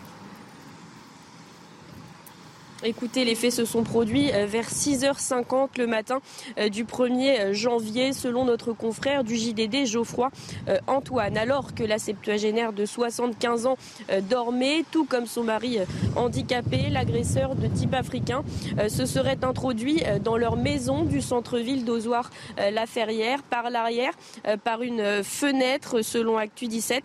L'agresseur se serait introduit dans la chambre de la septuagénaire avant de la Le mari de la victime euh, était présent lors des faits. Il a assisté à la scène, mais gravement handicapé. Il n'a pas pu euh, intervenir. Fait anecdotique, le violeur présumé a aussi dérobé 50 euh, euros avant de quitter les lieux. La septuagénaire en état de choc, vous vous en doutez, a été hospitalisée. Une enquête a été ouverte et confiée au commissariat de Torcy. L'auteur des faits, lui, est toujours en fuite.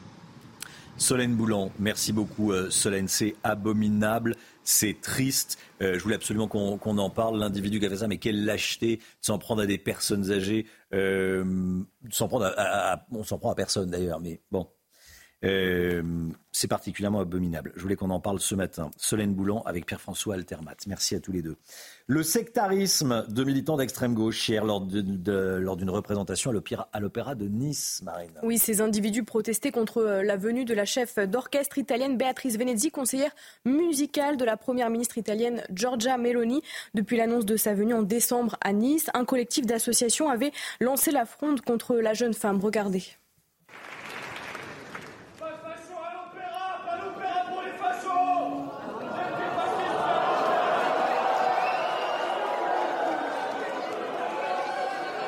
Alors regardez la réaction de la chef d'orchestre, vous allez voir. Béatrice Venezzi qui euh, salue ses, ses militants. Bon, il y a une petite, une petite, une petite banderole. Voilà. Et l'orchestre reprend, elle les salue. Et les salue bien bas. Tiens, Jérôme Béglé qui nous rejoint. Bonjour Jérôme. Bonjour Romain. Bon, bonne année. Tous mes voeux. C'est le l'illustration du sectarisme de certains à l'extrême gauche, ce qui s'est passé à, l'Opéra de Nice. De prendre en otage euh, une musique en plus magnifique dans, un opéra, dans un lieu qui est encore sacré, un opéra, un théâtre à l'italienne, à Nice en plus, pour faire passer un message politique, quel qu'il soit. Hmm. faire passer un message politique, on est voilà, mais à l'extérieur. Il y a tellement de moyens de le faire par ailleurs. Ce projet d'attaque déjoué au centre de rétention administrative de Vincennes le 31 décembre on vous le disait, dès 7h10 hier matin, 12 personnes, des militants d'extrême gauche, interpellés dimanche soir. Oui, des mortiers d'artifice ont été euh, retrouvés dans un véhicule situé à proximité du centre de rétention. Les détails avec Aminata Demphal. Ce dimanche, aux alentours de 21h40, 12 personnes ont été interpellées près du centre de rétention administrative de Vincennes. On a découvert à proximité euh, du euh, centre de rétention administratif une fourgonnette avec euh, des engins pyrotechniques, euh, apparemment des, des, objets, qui auraient pu servir et qui pourraient servir à la conception de cocktails Molotov. L'intérieur du centre a également été fouillé on a constaté des dégradations qui laissent penser qu'il y avait une tentative d'évasion. Donc il y a une enquête qui est en cours, qui a été saisie par les services judiciaires de Paris. Ces arrestations interviennent une semaine après l'évasion d'11 personnes du centre de rétention. Le préfet de police Laurent Nunez s'était déplacé. Il avait alors évoqué la sécurité de ce lieu accueillant des étrangers, faisant l'objet d'une décision d'éloignement et de renvoi forcé. Il faut absolument qu'on renforce la, une protection physique à renforcer. Et puis, il faut aussi qu'on soit présent à l'extérieur du périmètre. Les 11 individus sont toujours activement recherchés. En novembre, 8 personnes s'étaient déjà échappées de ce même établissement. Bon, Emmanuel Macron a dit lors de ses vœux qu'il voulait rétablir l'autorité là où elle manquait. Quelques heures après avoir prononcé cette phrase, pendant ses vœux à la télévision, vous les avez probablement suivis, plus de 700 voitures ont été incendiées par des voyous. Bon, est-ce que vous y croyez, vous, au rétablissement de l'autorité? Ou est-ce que vous vous êtes dit, oula, ça c'est une petite musique que j'ai déjà entendue des dizaines et des dizaines de fois. Vous flashez le QR code et vous enregistrez votre message vidéo et vous passez à l'antenne euh, c'est une possibilité. Voilà comment ça se passe. On flash le QR code. C'est extrêmement simple. Hein. Si vous hésitez, allez-y, c'est très très simple. Des violences ont éclaté dans de nombreuses villes d'Europe dans la nuit de la Saint-Sylvestre, notamment à Berlin, où des policiers ont été visés avec des tirs de mortier et des jets de bouteilles marines. Oui, 390 personnes ont été interpellées dans la capitale allemande. Les détails avec Tony Pitaro. Ce sont des images de chaos filmées le soir du Nouvel An dans la ville de Berlin en Allemagne.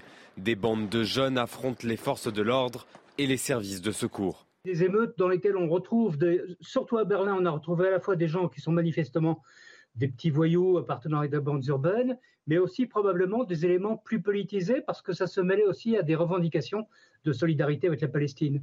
il y a eu des affrontements avec la police, il y a eu des tirs de feux d'artifice contre la police. Avec des ustensiles de pyrotechnie, des tirs à blanc et des jets de bouteilles, ces jeunes ont défié la police dans divers endroits de la capitale allemande. Ils sont euh, clairement dans une attitude de, de provocation par rapport à la police.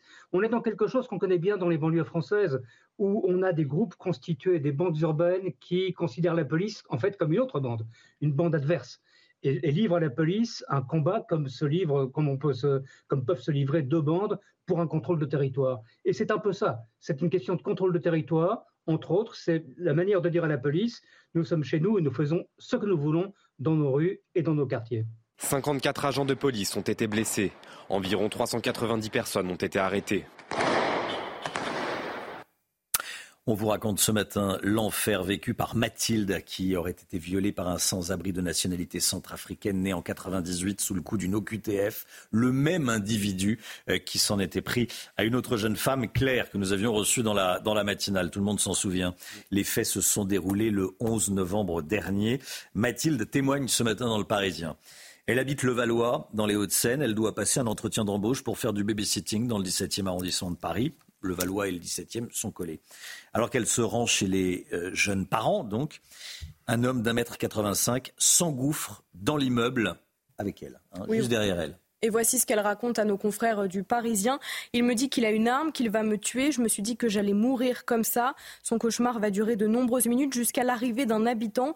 Aujourd'hui, la jeune femme est traumatisée. Je ne peux plus aller dehors seule. Et si je sors toujours avec quelqu'un, c'est avec ma bombe lacrymogène dans la poche. L'individu a été interpellé, mis en examen et placé en détention provisoire. Les traversées illégales de la Manche restent à un niveau très élevé euh, pour l'année 2023, hein. l'année qui vient de s'achever. C'est le deuxième chiffre le plus important jamais enregistré juste après l'année 2022. Euh, Les détails avec notre correspondante à Londres, Sarah Menaille. En 2023, il serait près de 30 000 à avoir tenté la traversée illégale de la Manche. Selon les dernières données du ministère de l'Intérieur britannique, 20% de ces clandestins entrés illégalement eh bien, seraient d'origine afghane, mais il y aurait aussi des Irakiens, des Érythréens ou encore des Turcs. Alors ces chiffres sont en baisse par rapport à l'année record qui avait été 2022, puisqu'en 2022, c'était 47 000 personnes qui étaient entrées illégalement sur le territoire britannique. Mais ces chiffres restent quand même très hauts, puisque c'est le deuxième total euh, le plus élevé jamais enregistré ici au Royaume-Uni, donc cette année 2022. Alors depuis son arrivée au pouvoir il y a près d'un an et demi, eh bien, le gouvernement conservateur de Rishi Sunak avait promis de reprendre le contrôle des frontières euh, du territoire britannique. Stop the boats, c'est le slogan euh, de Rishi Sunak, mais c'était aussi l'une des grandes promesses du Brexit.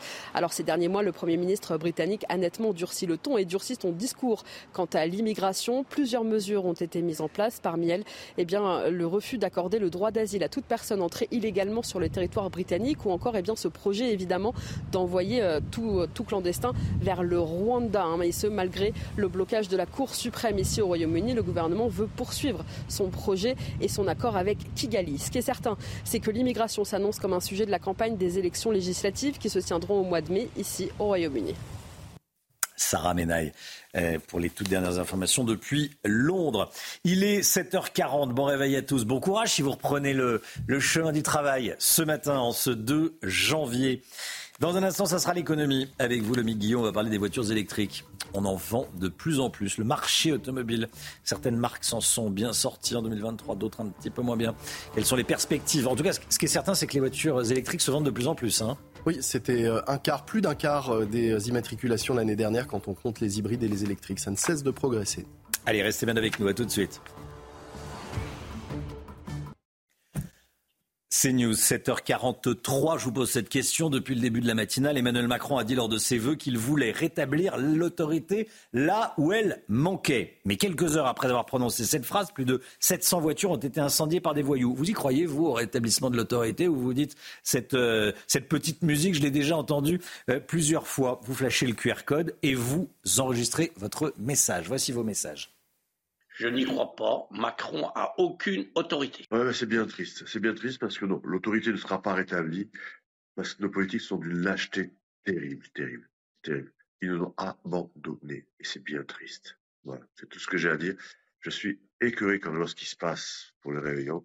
Je suis écœuré quand je vois ce qui se passe tous les jours.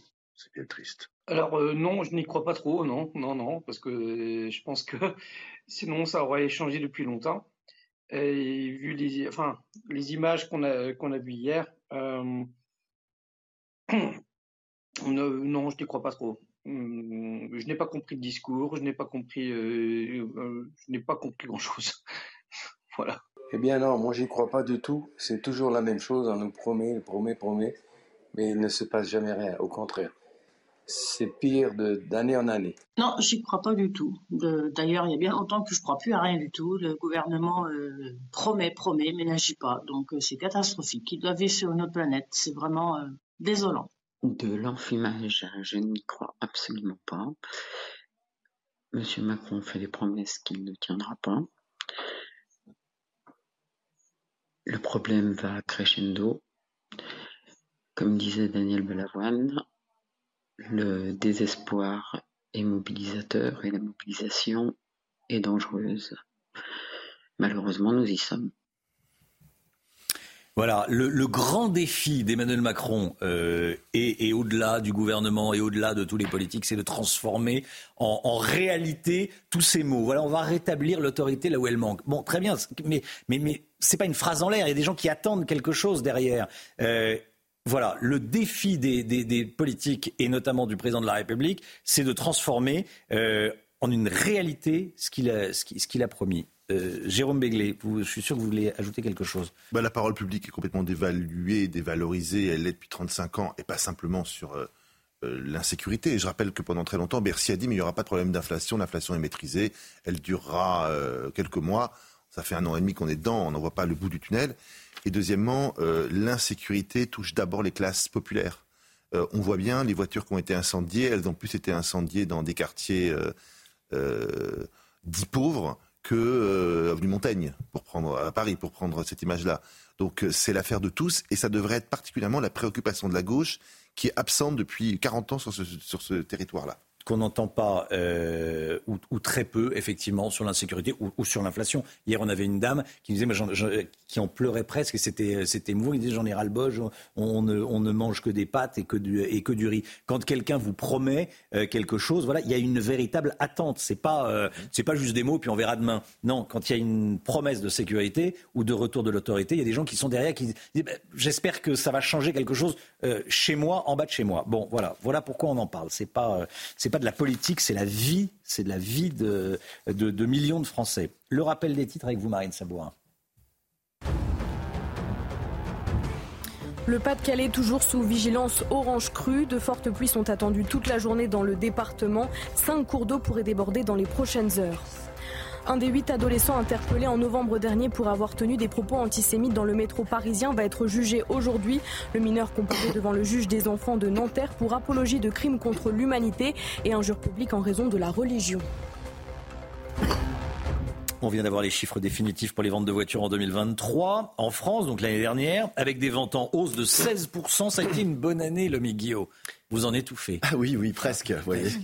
oui, ça a été une excellente année pour les constructeurs automobiles avec euh, près de 1,7 million de véhicules vendus, même si on reste en dessous du seuil des 2 millions de véhicules qu'on connaissait avant Covid. Le marché, il est porté par les ventes de véhicules électriques. Les véhicules tout électriques et hybrides rechargeables ont en cumulé représenté 26% des immatriculations euh, l'an passé. L'électrique seul, c'est 13% des immatriculations et ça ne cesse de progresser. C'est même 16% pardon, en 2023.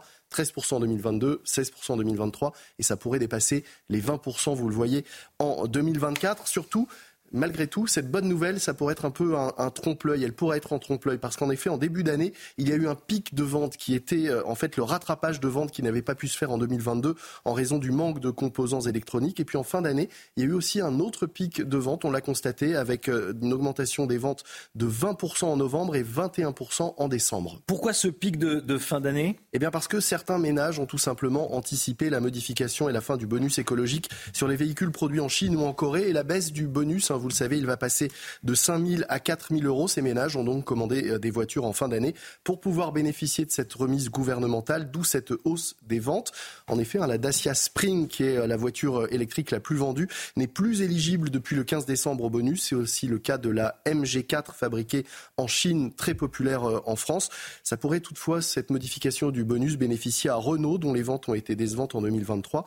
Mais le prix de la Mégane E-Tech devrait redevenir compétitif cette année face à Tesla notamment. Et puis on attend l'arrivée de la R5 électrique proposée à moins de 25 000 euros qui devrait euh, porter la marque française. À quoi faut-il s'attendre l'année prochaine? Alors 2024, ça va être une année test hein, pour euh, le marché de l'électrique parce que l'année dernière, la hausse des prix des carburants avait aidé à convaincre les acheteurs de se tourner vers euh, l'électrique. L'électrique, ça coûte 30% plus cher à l'achat, mais ça permet de diviser sa facture de carburant par 5 ou 10. Cette année, on verra si c'est toujours le cas, si ça reste une motivation.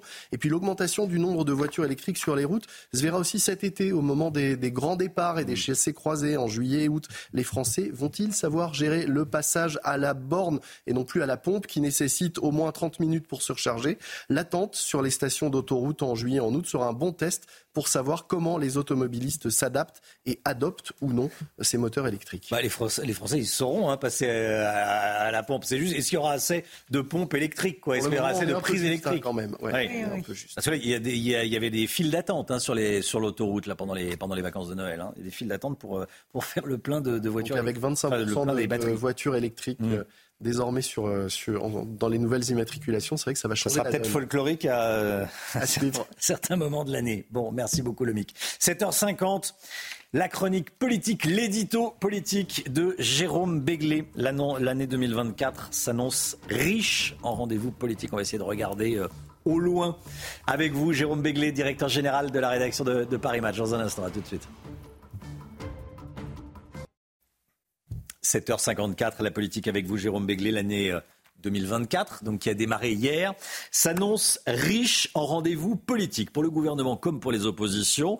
Jérôme Béglé, directeur général de la rédaction de Paris Match, rappelons-le, pour le gouvernement, donc comme pour les oppositions, cette année 2024 ne sera pas de tout repos. Hein. Et on n'aura pas beaucoup à attendre puisque le premier temps fort de 2024 concernera la validité constitutionnelle de la loi immigration votée dans la douleur avant Noël. Hmm. Alors le Conseil constitutionnel a été saisi quatre fois par le président de la République, par la présidente de l'Assemblée nationale et par la représentante des groupes de gauche aux deux, dans les deux assemblées. Les trois femmes et six hommes de l'institution ont à peu près un mois pour se prononcer euh, à partir du moment de la saisine. Verdict aux alentours du 20 janvier. Bien malin celui qui sait ce qu'ils vont décider. La censure de quelques dispositions mineures ou un reformatage complet du texte. Quoi qu'il en soit, attendez-vous à des secousses de tous les côtés de l'échiquier politique, y compris d'ailleurs au sein de la majorité. Quand cette décision sera rendue, il faudra se pencher sur le remaniement ministériel. Massif ou technique? Juste pour changer deux, trois ministres, dont celui de la santé, et ceux qui ne sentent pas très à l'aise dans le gouvernement, euh, ou un Big Bang qui emporterait Elisabeth Borne. Là aussi, les paris sont ouverts, et les décisions des sages de leur humour pensier ne seront pas sans effet sur ce remaniement. Début février commencera la campagne pour les européennes. On saura à cette date qui sera la tête de liste pour les Républicains. François-Xavier Bellamy est candidat pour rempiler. Pour la France insoumise, il se murmure que Jean-Luc Mélenchon serait très intéressé et réfléchi. Et pour la majorité, euh, où la tête de liste reste encore un mystère. L'objectif de tout ce petit monde, c'est de minimiser l'écart entre Jordan Bardella, qui va emmener la liste RN, et eux. Jordan Bardella est grandissime favori. Cette élection se tiendra, je vous le rappelle, le 9 juin, et c'est un vrai mi-terme, c'est-à-dire c'est la seule élection de l'année, et elle a lieu à mi-chemin du mandat d'Emmanuel Macron. Trois événements métapolitiques, si je puis dire, vont également occuper les esprits. Cette semaine, la cérémonie pour les obsèques de Jacques Delors. Puis, euh, début avril, le 50e anniversaire de la mort de Georges Pompidou. Ça donnera l'occasion à deux reprises à Emmanuel Macron de faire des discours chargés en contenu et en message politique. Et, ça a l'air loin, mais quand même, l'élection américaine de novembre, c'est ô combien important? Le retour de Trump, un second mandat de Joe Biden ou l'émergence d'un troisième homme. Ça aura évidemment des impacts importants sur la France, l'Occident, l'Union européenne, la position du monde occidental face à la Russie, Israël, au Liban, à l'Iran également, et ça aura donc une grande importance pour la France. 2024, Jérôme, c'est également l'année des JO, des Jeux Olympiques de, de Paris. Il faut y voir un enjeu politique dans cette compétition? Ah bah évidemment, ce n'est pas seulement l'événement le plus médiatisé du monde, mais il a lieu à Paris. Et euh, Anne Hidalgo d'une part et Emmanuel Macron d'autre part ont très personnalisé l'événement, ça ne vous aura pas échappé. Ça devient donc naturellement un enjeu politique. Le jeu de la mer est de dire que tout ce qui est de son ressort est prêt, mais tout ce qui dépend de l'État, notamment les infrastructures de ce transport, a pris du retard. Évidemment, la sécurité sera particulièrement scrutée. Va-t-on subir des troubles, des violences, des grèves à répétition, ou est-ce qu'on va bénéficier de la fameuse trêve olympique? Là aussi, chacun revendiquera ce qu'il y a de meilleur pour lui et laissera ce qui cloche pour le camp d'en face. Et puis en décembre 2024, devrait rouvrir Notre-Dame de Paris. Emmanuel Macron a lui-même dit lors de ses vœux aux Français que rebâtir une cathédrale n'arrivait qu'une fois par millénaire. Bon, c'est évidemment un peu exagéré, mais cela montre l'importance qu'il accorde au sujet. Première gageure, euh, l'inauguration doit avoir lieu bah, le bon jour prévu et non pas deux, trois mois plus tard. Or, vous savez qu'il y a des chantiers qui prennent du retard. Ce n'est pas le cas pour l'instant de Notre-Dame. Pour l'instant, tout va bien. Mais en matière de travaux, on sait que c'est la dernière ligne droite qui est la plus difficile et la plus longue et la plus risquée. Et en France, tout est politique le beau temps, la pluie, la sécheresse, une compétition sportive, une pétition, deux pétitions, quatre pétitions. Bref, 2024, comme c'est devancière, ne manquera pas de grands combats politiques et de petites chicaneries euh, politiciennes. Voilà, les journalistes politiques ont encore du boulot, du pain sur la planche, hein, Thomas Bonnet et, vous. Belle année qui euh, Pardon? Belle année, qui s'annonce. Belle année qui s'annonce, exactement. Merci beaucoup, Jérôme Béglé.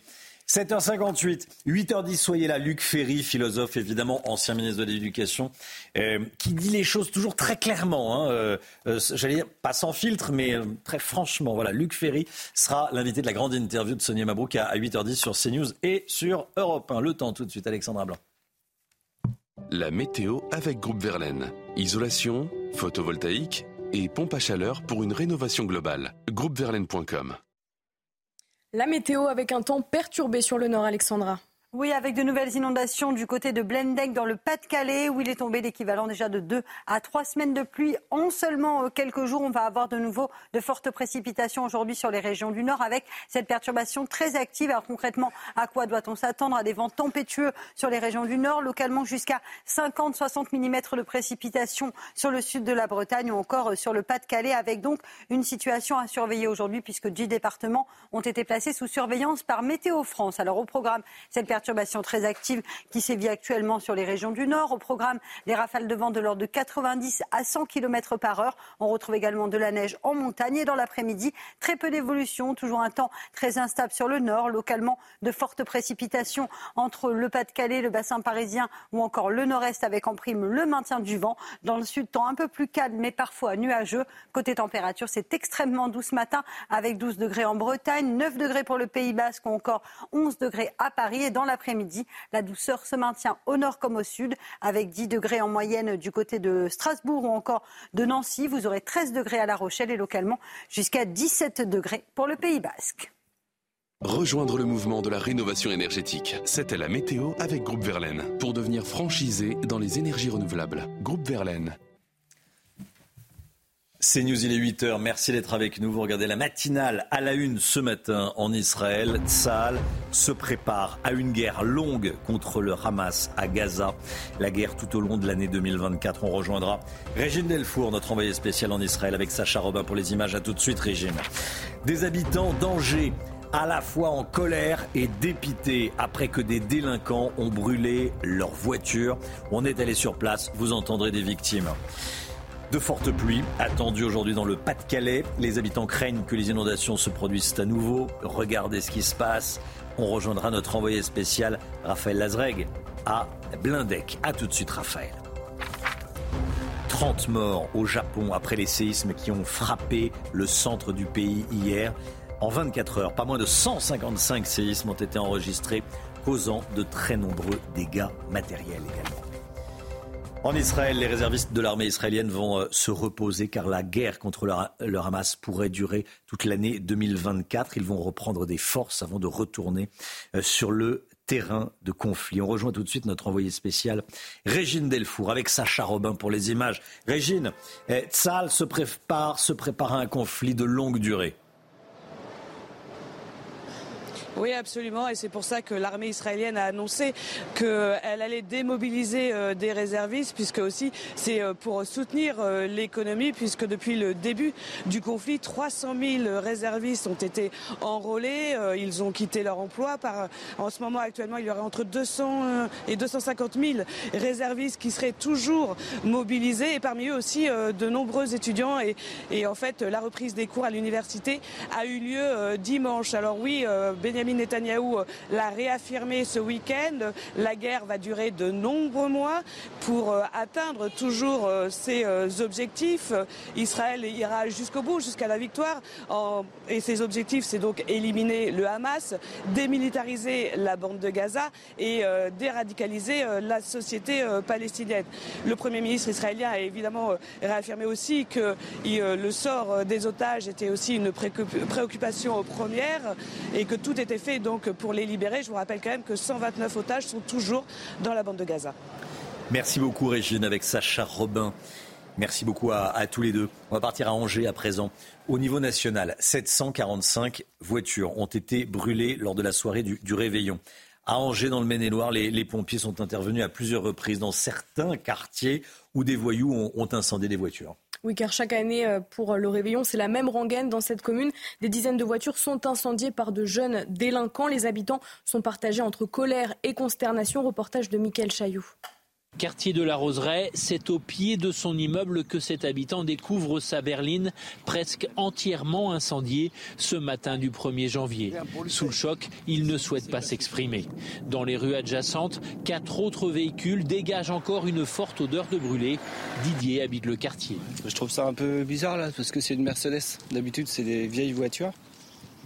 C'est ça que je trouve étrange. Puis là, j'ai vu qu'il y avait une BM de l'autre côté. Bah, pourquoi on brûle les voitures? À quoi ça sert? C'est ça, quoi. Qu'est-ce qu'on qu'est-ce qu'on veut dire là-dedans? Si le ministre de l'Intérieur s'est félicité d'une baisse au niveau national de 10% du nombre de voitures incendiées, c'est toujours un drame pour les propriétaires. Olga et Bertrand regrettent que l'on s'habitue à cette situation chaque 1er janvier. Bah, je trouve que c'est euh, intolérable. quoi. C'est juste pour s'amuser. On est dans une ghettoisation, de toute façon, qu'on retrouve bah, dans les actes. Je veux dire, plus rien n'a de valeur. Donc, euh, il y a quand même un échec euh, collectif. La préfecture du Maine-et-Loire n'a pas communiqué le chiffre précis de véhicules incendiés à Angers, mais évoque une nuit de la Saint-Sylvestre comparable à l'an passé. La Roseraie n'est pas le seul quartier touché. D'autres, comme celui de Montplaisir, ont eu aussi leur lot de voitures incendiées. Voilà, euh, vous avez entendu ce monsieur, hein, tout se vaut. Donc euh, voilà, euh, de toute façon, ils risquent pas grand-chose en réalité. Les, incendiaires, les délinquants qui, font ça, un, c'est pas leur voiture, ils s'en fichent. deux, ils sont rarement rattrapés. Trois, personne ne paye. donc voilà, et les gens, bah on se réveille le matin pour euh, rembourser des crédits de voitures qui brûlent. Euh, voilà comment ça se passe. Emmanuel Macron a dit lors de ses vœux, hein, c'est la question que je vous pose, qu'il veut rétablir l'autorité là où elle elle manque. Vous y croyez vous ou pas? Vous euh, vous êtes très nombreux à pas y croire, hein, autant vous le dire. vous avez entendu les, petites vidéos de, commentaires de téléspectateurs de CNews à, à 7h40. Voilà, vous pouvez à nouveau flasher le QR code et répondre à cette question. Enregistrez votre petit message. 30 personnes sont mortes dans les séismes qui ont frappé le centre du Japon, hein, Marine. Oui, le pays a été frappé par 155 séismes en moins de 24 heures. Le plus important d'entre eux a enregistré une magnitude supérieure à 7 sur l'échelle de Richter. L'alerte tsunami a été euh, levée ce matin. On va partir dans le Pas-de-Calais, à présent toujours placé en vigilance orange crue après les fortes pluies attendues. Euh, avec les fortes pluies attendues aujourd'hui, les habitants craignent de nouvelles inondations. Qu'en est-il euh, sur le terrain? On est avec euh, Raphaël Lazreg à Blindec, près de Saint-Omer. Et Raphaël, vous êtes avec Valérie Caron, qui est conseillère municipale. Exactement. Bon, ici à Blandec, il, n'arrête pas de pleuvoir hein, depuis euh, dimanche soir. On a les pieds clairement sous l'eau dans cette euh, petite commune euh, du Pas-de-Calais, située à quelques kilomètres de Saint-Omer. À mes côtés, Valérie Caron, vous êtes élue à la mairie de, de. Vous faites tous les soirs avec certains élus le tour du quartier pour vous assurer que les riverains qui sont encore présents n'ont besoin de rien. Comment s'est passée euh, cette nuit? Bah, Cette nuit, ça a été un peu plus calme. On s'est relayé avec tous les gens du quartier pour faire euh, tous les points de niveau partout dans Blandec. Euh, parce qu'on savait que ça allait être beaucoup plus calme pour nous. Donc on a fait le dernier point à, 2h30 du matin et on a remis en route à 6h ce matin. Et là, depuis ce matin, la rivière monte et on sait que la crue va être terrible, je pense, en fin d'après-midi, d'après les informations qu'on a. vers 16h. Vers 16h à peu près. Donc euh, à partir de là, euh, là maintenant de toute la journée, on va surveiller, surveiller euh, et faire le tour de tous les points de la haut ici à Blandec pour voir où on va aller exactement dans, je pense, dans une inondation presque certaine en fin d'après-midi, voire dans la nuit. Il y a un ras-le-bol des habitants qui sortent à peine de cette situation au mois de novembre et c'est reparti. Ouais, un ras-le-bol est psychologiquement très compliqué pour tout le monde, pour tous les sinistrés. Et ça, euh, voilà, on a vraiment psychologiquement besoin d'aide. Et les gens qui sont, ben, comme nous, on est les sinistrés, on n'a pas de solution. Donc euh, voilà, c'est très très compliqué pour euh, tous les sinistrés de Blandec et, des alentours, parce qu'on n'est pas la seule commune des alentours à être sinistrée depuis le mois de novembre. Merci Valérie, on vous souhaite bon courage. une situation qui ne devrait malheureusement pas s'améliorer car la pluie continue de tomber ici à Blandec dans le Pas-de-Calais. Merci beaucoup, Raphaël. Voilà, bon courage à, tous les, habitants de Blandec et de tout le Pas-de-Calais, de, tous les départements qui sont en, vigilance orange. Il est 8h07. Dans un instant, la grande interview sur CNews et sur Europe 1, grande interview de Luc Ferry avec Sonia Mabrouk. À tout de suite. CNews, il est 8h12. Merci d'être avec nous. Tout de suite, c'est la grande interview de Luc Ferry par Sonia Mabrouk, bien sûr, sur CNews et sur Europe 1.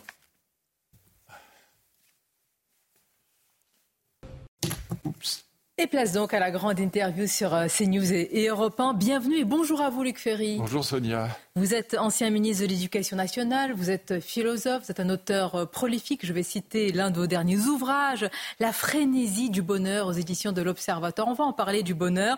Alors, ce n'était pas vraiment le thème euh, lors de ses vœux aux Français du président de la République et pour cause. Mais malgré tout, Luc Ferry, il a promis de rétablir, par exemple, l'autorité, le chef de l'État, là où elle manque, le retour de l'autorité. Est-ce que c'est est -ce c'est une arlésienne ou est-ce que vraiment vous y croyez?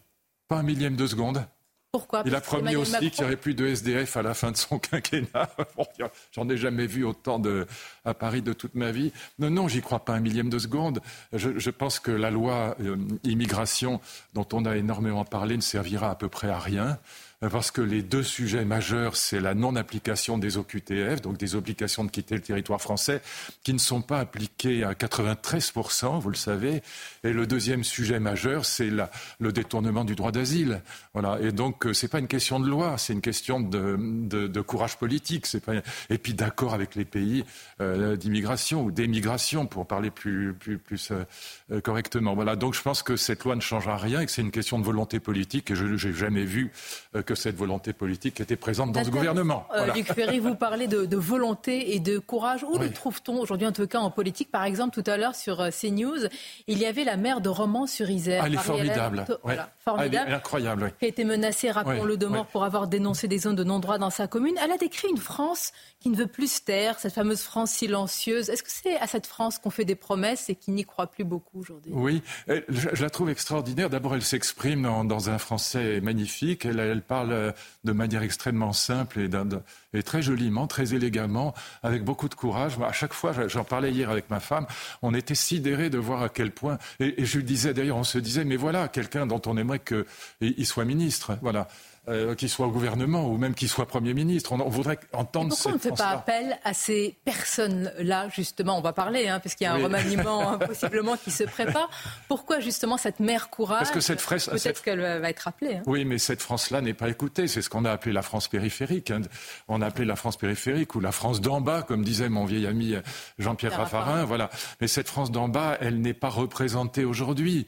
Ou si elle est représentée, c'est par euh, euh, le Rassemblement national, mais c'est pas par, euh, c'est même plus par la droite euh, traditionnelle qui est morte aujourd'hui. Le, le, les LR n'existent plus. Ils ont fait 4,7% à l'Assemblée. Malgré leur, quand même, certains disent leur, plus que leur habileté politique, puisqu'ils ont réussi à imposer un texte sur l'immigration dont on verra ce qu'il en restera après les fourches codines du Conseil constitutionnel. C'est un texte qui ne sert à rien. Et s'ils avaient voulu exister, il fallait tordre le bras d'Emmanuel Macron, si je puis dire, et rentrer dans un gouvernement d'union nationale. Oh. Et c'était la seule chose à faire. La seule solution aujourd'hui, Luc Ferry, c'est ah, un gouvernement nationale Pour les trois ans qui viennent, oui. Après, non. Mais pour les trois ans qui viennent, évidemment. Bien sûr que oui. Euh, les, les LR sont morts, donc euh, le parti pratiquement n'existe plus, on ne les connaît plus. Et donc, euh, s'ils avaient accepté ou en tout cas obligé d'une certaine manière, proposer à Emmanuel Macron de faire un gouvernement d'union nationale, c'était jouable. Ça veut dire gouvernement, ça ne veut pas dire chercher des postes, ça veut dire construire comme en Allemagne un programme. Oui, mais pardonnez-moi. C'est ce que fait l'Allemagne. En quoi ce ne serait pas du débauchage, euh, finalement, euh, un par un et, des bah, ministres si vous des, personnes qui n'accepteraient que, finalement, le lustre du Non, c'est exactement le contraire. C'est le contraire. Pour l'instant, c'est du débauchage. Vous avez Darmanin, vous avez euh, Bruno Le Maire, ils viennent de la droite, c'est du, du pur débauchage. Puis vous avez des gens de gauche, et puis vous avez une pâte à modeler débauchage. Non, c'est pas ça. Il faut nommer un grand gaulliste à, à Matignon et une vingtaine de ministres LR, ou une trentaine de ministres LR, allons-y carrément, plus une dizaine de ministres sociaux-démocrates présentables. Et là, vous avez un gouvernement qui représente euh, en gros 40% des Français. Mais je croyais que leur même temps avait échoué. Alors qu'un gouvernement d'union nationale, est-ce que ce ne serait pas en même temps fini Sonia, je, me tue à dire depuis six ans que c'est le contraire. Ah ben, c'est dingue, les gens ne comprennent pas. Vous avez du débauchage, ça consiste à prendre des gens de droite et des gens de gauche dans un gouvernement et les partis restent dehors. Donc aujourd'hui, c'est ce qui se passe. Vous avez des gens de droite et des gens de gauche dans le gouvernement, mais les euh, cinq courants politiques qui ne sont pas des centristes, c'est-à-dire les LR, les socialistes, l'extrême droite, l'extrême gauche et les écologistes ne sont pas dans le gouvernement. Donc la vérité, c'est que vous faites du débauchage, mais vous restez tout seul. Ce gouvernement-là, il ne représente pas 20% des Français. Quand vous ne représentez que 20% des Français, euh, vous courez à poil dans un champ de râteau, pour dire les choses élégamment. Et c'est exactement ce qui se passe. Emmanuel Macron, aujourd'hui, n'a la majorité ni à l'Assemblée, ni dans le peuple. Donc la seule solution, c'est pour continuer à faire voter des lois. Hein. Sinon, vous Mais bien sûr, il faut récupérer à la fois la majorité à l'Assemblée nationale et la majorité, ou en tout cas une, espèce de majorité ou une approche de majorité dans le peuple. Mais Luc Ferry, pourquoi vous continuez à penser que la dissolution serait une absurdité? Mais, mais, pour Macron, pas pour Marine Le Pen. Pour Marine Le Pen, c'est un cadeau. Bah bah donc c'est pour ça que pour Macron, c'est pas jouable. Ce qu'on n'arrive pas à comprendre, c'est pourquoi euh, revenir au peuple et devant le peuple serait une absurdité, même si c'est un mauvais calcul. Pas le problème. Je dis c'est une absurdité pour Macron. D'accord, c'est un calcul politique. Bah, évidemment, euh, évidemment.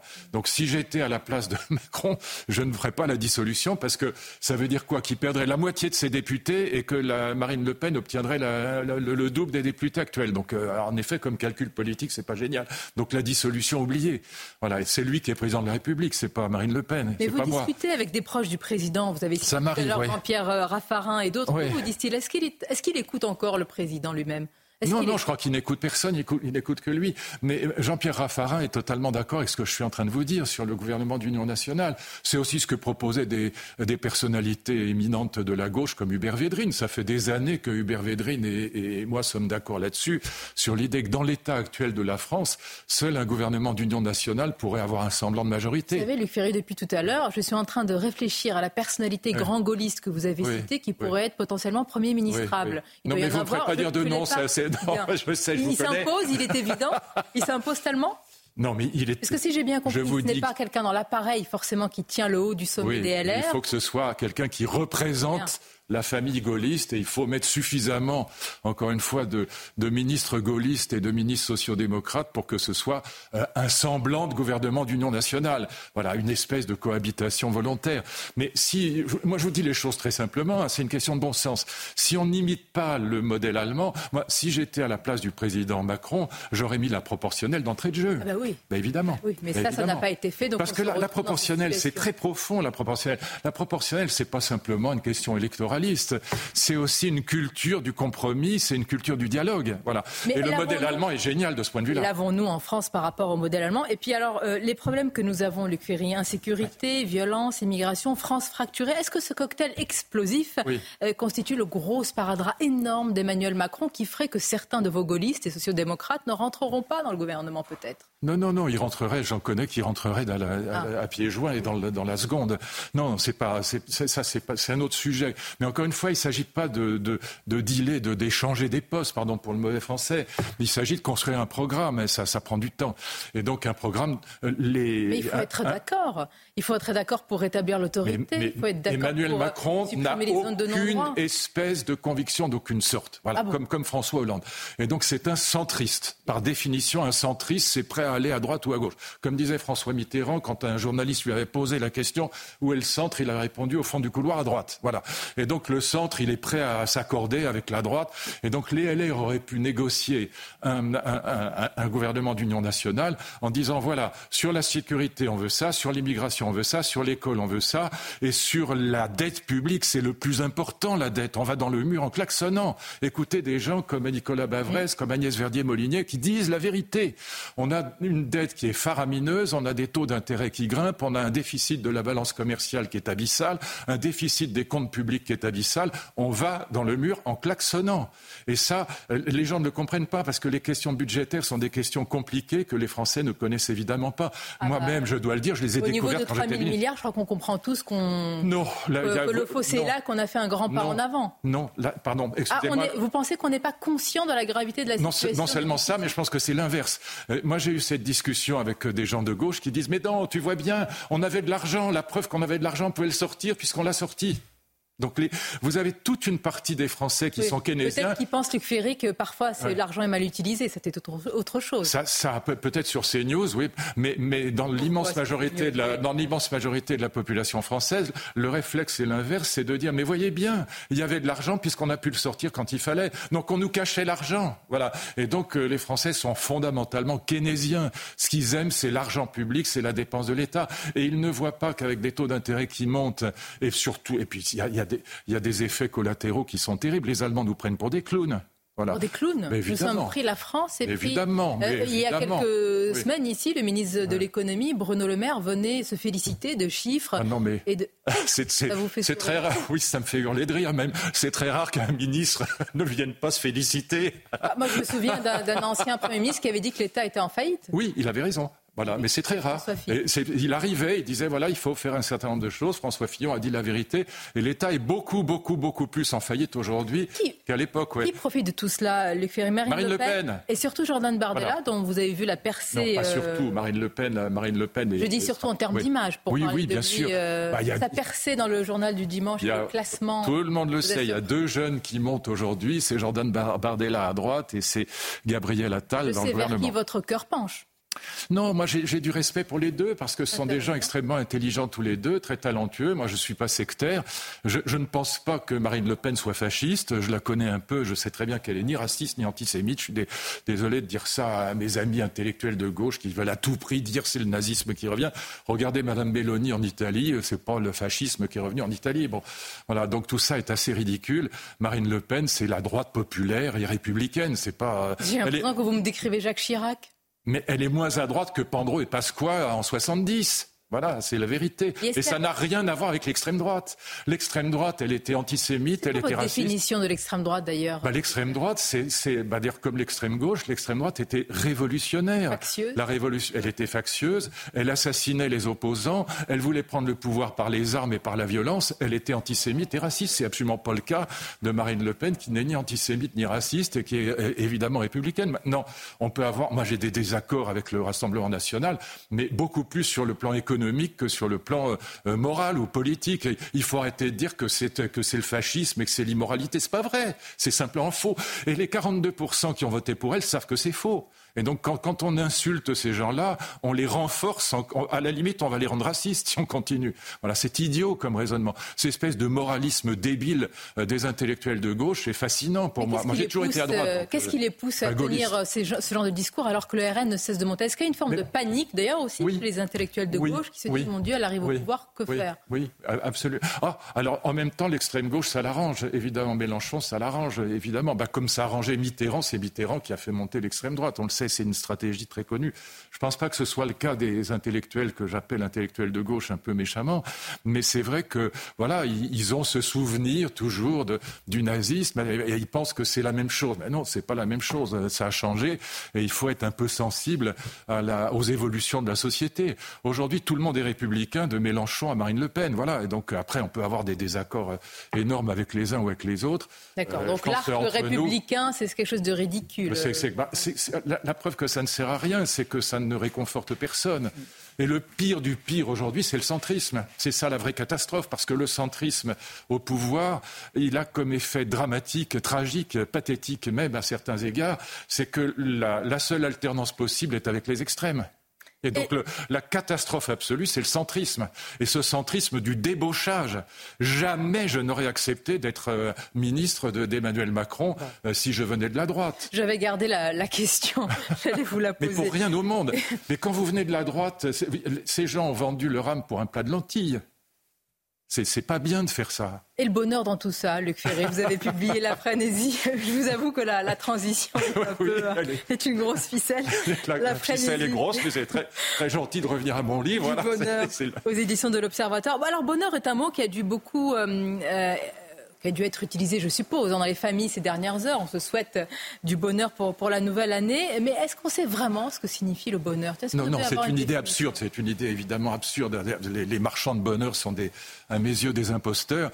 Et donc, euh, ce que j'explique dans ce livre, c'est la raison pour laquelle l'effondrement des deux grandes religions, de, euh, le communisme, religion de salut terrestre, et la religion catholique, euh, l'effondrement de ces deux grandes religions en France et plus généralement en Europe, euh, ça a conduit à l'explosion des idéologies du bonheur, c'est-à-dire la psychologie positive et les théories du développement personnel, qui ont pris la place des grandes religions. Le communisme était une grande religion de salut terrestre. Le communisme passe de 30% en 1950 à 2% aujourd'hui. Le écoutez bien ça, 95% des Français étaient baptisés en 1950, ils sont 30% aujourd'hui. Il y avait 45 000 prêtres diocésains en France en 1950, il en reste 4 000 aujourd'hui. Donc quand vous n'avez plus de deuxième vie après la Révolution ou après la mort, c'est ici et maintenant qu'il s'agit d'être heureux. C'est ça le thème de mon livre. S'il n'y a plus de deuxième vie, alors un, je déteste le travail, pas, touche pas à ma retraite, et je veux être heureux ici et maintenant, d'où l'explosion, ça nous vient des États-Unis évidemment, de la psychologie positive, des théories du développement personnel et des marchands de bonheur qui prennent la place des grandes religions de la deuxième vie. On était le troisième petit cochon, on est devenu le premier. Voilà, si vous voulez, ça, ça, ça dit tout. Le troisième petit cochon, il commence par travailler et puis il s'amuse après. Le premier, il veut s'amuser tout de suite. Parce que si je n'ai pas de deuxième vie après la révolution ou après la mort, encore une fois, c'est ici et, maintenant, que je vais être heureux. Voilà, et c'est ça qu'on vit aujourd'hui. Et c'est dramatique parce que le reste du monde euh, ne vit pas comme ça. la Chine ou la Russie ne vivent pas comme ça. Que Pascal Pro va en parler tout à l'heure. Euh, aimer la France, comment on peut faire aimer la France? Ça se décrète pas. Mais comment on fait des Français de, de désir Eh ben d'abord, il ne faut pas dire qu'il n'y a pas de culture française, comme l'a dit euh, bêtement Emmanuel Macron. Il s'est rattrapé. Il a dit la France est une culture, une langue, une histoire. Oui, mais le en même temps, le en même temps, ça marche pas. Non, je pense qu'il faut d'abord réhabiliter cette histoire de France, cette culture française, et que ça, euh, c'est un très, un très gros travail parce que ça passe aussi évidemment par l'école, mais ça passe par la télévision, ça passe par les médias, et donc il faut réhabiliter. Ce que fait Stéphane Bern est formidable, par exemple sur le patrimoine. Il faut réhabiliter ce que les Français peuvent comprendre de magnifique dans notre histoire et dans notre culture. Tout n'est pas magnifique, hein. il faut garder un, regard critique, il y a des zones d'ombre, mais il faut garder ce regard critique sur l'histoire, mais il faut mettre en valeur ce qui a été grandiose dans notre histoire. Par exemple, euh, l'histoire littéraire française, elle est à nul autre pareil. Il n'y a aucun équivalent. Il y a des très grands écrivains dans le monde entier, mais il n'y a aucune histoire littéraire qui soit dans un autre pays comparable à celle de la France, par exemple. C'est un philosophe et un ancien ministre de l'Éducation nationale qui nous le dit. Merci Luc Ferry. Merci je à vous, cher euh, la frénésie du bonheur, hein, du bonheur, et à nos téléspectateurs et auditeurs également. Merci à vous. Merci. C'est News, il est 8h30. Merci à vous, Sonia Mabroquet, à votre invité, Luc Ferry. L'équipe de la matinale est là. On est avec Marine Sabourin, Thomas Bonnet, Alexandra Blanc, Lomique Guillot. À la une ce matin, cette abomination.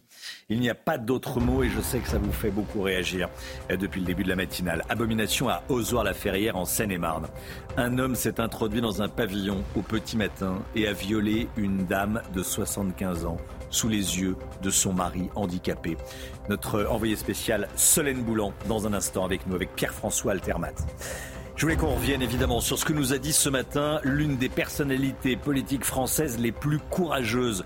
J'ai nommé Marie-Hélène Toraval, la mère de Romans-sur-Isère, d'où venaient certains des agresseurs de Thomas à Crépole. Elle est la porte-parole d'une France silencieuse qui en a marre. Elle était en direct avec nous à 7h10. Elle est porte-parole de la France qui ne veut plus se taire. Vous allez l'entendre. Des violences dans plusieurs villes d'Europe lors de la nuit de la Saint-Sylvestre. À Berlin, en Allemagne, regardez ce qui s'est passé. Des policiers ont été visés par des délinquants. On sera en direct avec Claude Moniquet, spécialiste des questions de renseignement, de terrorisme et de violence. A tout de suite, Claude. CNews vous emmène ce matin dans un tunnel du Hamas à Gaza. Euh, nos envoyés spéciaux, Régine Delfour et Sacha Robin, ont pu y pénétrer aux côtés de l'armée israélienne. Ce tunnel a été utilisé par les terroristes du 7 octobre. On sera en direct avec Régine Delfour dans un instant. A tout de suite, Régine. L'horreur absolue, donc, dans un pavillon à Ozoir-la-Ferrière, en Seine-et-Marne. Un individu violent s'est introduit dans cette euh, maison occupée par un couple âgé. La suite, c'est vous, Solène Boulan, qui nous l'a raconté. Solène, bonjour. Euh, en direct d'Ozoir-la-Ferrière. Qu'est-ce qui s'est passé? Racontez-nous. Écoutez Romain, les faits se sont produits euh, hier vers 6h50 euh, du euh, matin selon notre confrère Geoffroy Antoine pour le JDD alors que la septuagénaire de 75 ans dormait tout comme son mari handicapé. L'agresseur de type africain se serait introduit dans leur maison par une fenêtre située à l'arrière selon, selon Actu 17. L'agresseur se serait introduit dans la chambre de la septuagénaire avant de la violer. Le mari de la victime présent au moment euh, des faits, a assisté à la scène, mais gravement euh, handicapé. Il n'a euh, rien pu faire. Fait anecdotique, le voleur a aussi dérobé 50 euros avant de quitter les lieux. La septuagénaire en état de choc, vous l'imaginez, a elle été hospitalisée. Une enquête a été ouverte et confiée au commissariat de Torcy. L'auteur présumé des faits, lui, est toujours en fuite. Merci beaucoup, Solène Boulan, en direct d'Ozoir-la-Ferrière. Euh, c'est abominable. Voilà, espérons que la, personne qui a commis cet acte soit vite, euh, vite retrouvée. Euh, merci à Solène Boulan et Pierre-François Altermat. Une représentation à l'Opéra de Nice interrompue par des militants d'extrême gauche hier. Oui, ces individus protestaient contre la venue de la chef d'orchestre italienne Beatrice Venezzi, conseillère musicale de la première ministre italienne Giorgia Meloni. Depuis l'annonce de sa venue en décembre à Nice, un collectif d'associations avait lancé la fronde contre la jeune femme. Regardez.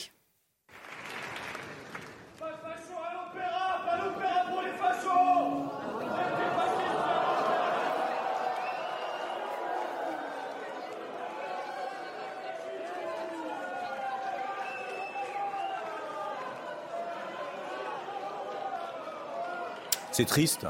Euh, c'est du sectarisme. on peut dire qu'on n'est pas d'accord, mais on va dehors. Euh, on peut dire qu'on n'est pas d'accord. Il y a les réseaux sociaux, ils savent utiliser les réseaux sociaux. Tiens, Thomas Bonnet, qu'est-ce que vous en pensez? Non mais je trouve ça euh, sidérant. Mm. Ça les dérange moins, a priori, d'inviter Médine, par exemple, dans, leur, dans leurs événements politiques à l'extrême gauche. Et là, pour une personne qui est conseillère musicale de la Première ministre en Italie. Mm. C'est assez, assez triste. L'année démarre du mauvais pied. Ce projet d'attaque déjoué au CRA de Vincennes dans la soirée de la nuit de la, dans la nuit de la Saint-Sylvestre. On vous en parlait dès hier matin, dès 7h10. Axel Ronde, qui est policier, syndicat CFTC, nous, nous l'annonçait. 12 personnes, 12 membres de l'extrême gauche ont été euh, interpellés dimanche soir. Oui, des mortiers d'artifice ont été retrouvés dans un véhicule situé à proximité du centre de rétention.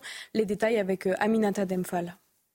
Ce dimanche aux alentours de 21h40, 12 personnes ont été interpellées près du centre de rétention administrative de Vincennes. On a découvert à proximité euh, du euh, centre de rétention administratif euh, une fourgonnette avec des engins pyrotechniques, apparemment des, objets, des, objets, qui auraient pu servir et qui pourraient servir à la conception de cocktails Molotov. L'intérieur du centre a également été fouillé. On a constaté des dégradations qui laissent penser qu'il y avait une tentative d'évasion. Donc il y a une enquête qui est en cours, qui a été saisie par les services judiciaires de Paris. Ces arrestations interviennent une semaine après l'évasion d'11 personnes du centre de rétention. Le préfet de police Laurent Nunez s'était déplacé. Il avait alors évoqué la sécurité de ce lieu accueillant des étrangers, faisant l'objet d'une décision d'éloignement et de renvoi forcé. Il faut absolument qu'on renforce la, il y a une protection physique à renforcer. Et puis il faut aussi qu'on soit présent à l'extérieur du périmètre. Les 11 individus sont toujours activement recherchés. En novembre, 8 personnes s'étaient déjà échappées de ce même établissement. Des violences ont éclaté dans de nombreuses villes d'Europe dans la nuit de la Saint-Sylvestre. Et je voulais qu'on revienne sur ce qui s'est passé à Berlin. Berlin, où des policiers ont été visés par des individus qui ont tiré des mortiers d'artifice et qui ont jeté des bouteilles sur la, police. Euh, des bouteilles en verre, évidemment. 390 personnes interpellées dans la capitale allemande. Près de 400 personnes. C'est énorme. Claude Moniquet avec nous, spécialiste des questions de terrorisme, de renseignement et de violence. Bonjour Claude. Euh, Bonjour. Qu'est-ce qui s'est passé à, Berlin? Racontez-nous. Ben, ce qui s'est passé, c'est un affrontement qui est assez typiquement berlinois, je dirais, même si aujourd'hui on en trouve un peu partout en Europe. C'est un affrontement de, une espèce de, guerre de territoire entre des bandes urbaines euh, appuyées par des éléments d'extrême gauche et, la police. En fait, les bandes urbaines, comme d'ailleurs ça se passe en France, considèrent la police comme étant une bande rivale et euh, l'affrontent assez régulièrement pour montrer leur, leur contrôle du terrain, pour montrer qu'elles sont chez elles et qu'elles ne veulent pas de la présence policière sur leur territoire. S'y est mêlée aussi une revendication politique, puisqu'il y a eu à un moment donné dans la nuit aussi une manifestation pro-palestinienne d'extrême gauche spontanée qui a été dispersée par la police après quelques violences. Claude, quel est le profil des, délinquants Qui sont ces, individus qui tirent des mortiers d'artifice sur des, voitures de police? C'est pas Monsieur Tout le Monde. C'est pas Monsieur Tout le Monde. Alors il y a eu aussi des violences dans d'autres villes allemandes, hein, à Leipzig et, à, Solingen. Mais euh, c'est surtout à Berlin, effectivement, qu'elles ont été importantes et que, d'ailleurs, euh, elles ont justifié la mobilisation de 4500 policiers, la plus importante mobilisation policière à Berlin depuis des années, des, décennies même. Euh, mais Berlin est, est, habitué à ce genre de violence parce qu'on y trouve à la fois une population euh, euh, qui est assez, assez rebelle, hein, c'est une tradition historique de Berlin, et dans les quartiers de l'Est de la ville, et c'est entre autres Alexanderplatz, l'Alex, comme disait Berlinois, ça a été un des centres de, de, cette violence, on trouve aussi des groupes autonomes, et on se rappelle que ces dernières années, ces 20 dernières années, on a eu très régulièrement, presque chaque année, des affrontements violents entre police et militants autonomes et population autour de, l'évacuation de squats. Donc ça n'a malheureusement rien d'étonnant pour l'Allemagne euh, et c'est quelque chose avec lequel les Berlinois en tout cas sont habitués à vivre, même s'il est impossible de s'y habituer vraiment, sont habitués à vivre depuis, depuis des années. Merci beaucoup Claude. C'est vrai que certaines villes en Europe ont été euh, secouées par des, par des violences, mais euh, on ne peut pas, on peut pas s'y, habituer. Il y a quand même certains coins dans la, dans la planète où ça se passe tranquillement la nuit du, la nuit du 31, la nuit de la Saint-Sylvestre, la Saint-Sylvestre, ça se passe sans violence. Ça existe. Voilà, on peut le, se, le rappeler. On n'est pas obligé de brûler des voitures ou de, ou de tirer des mortiers d'artifice. Ça se passe pas dans, dans le monde entier. Voilà, c'est pour ça qu'on parle de, de, ces, euh, de ces violences, pour pas qu'on s'y habitue. Merci beaucoup Claude Moniquet. Merci. Merci. C'est News en immersion dans l'un des plus grands tunnels sous la bande de Gaza, Marine. Oui, ce réseau utilisé par les terroristes du Hamas est équipé d'électricité, euh, de salles de repos et de salles de prière. Il se situe à moins de 400 mètres du poste de frontière d'Erez au nord de la bande de Gaza. Le tunnel a été utilisé par les terroristes le jour de l'attaque, le 7 octobre. Reportage de nos envoyés spéciaux Sacha Robin et Régine Delfour.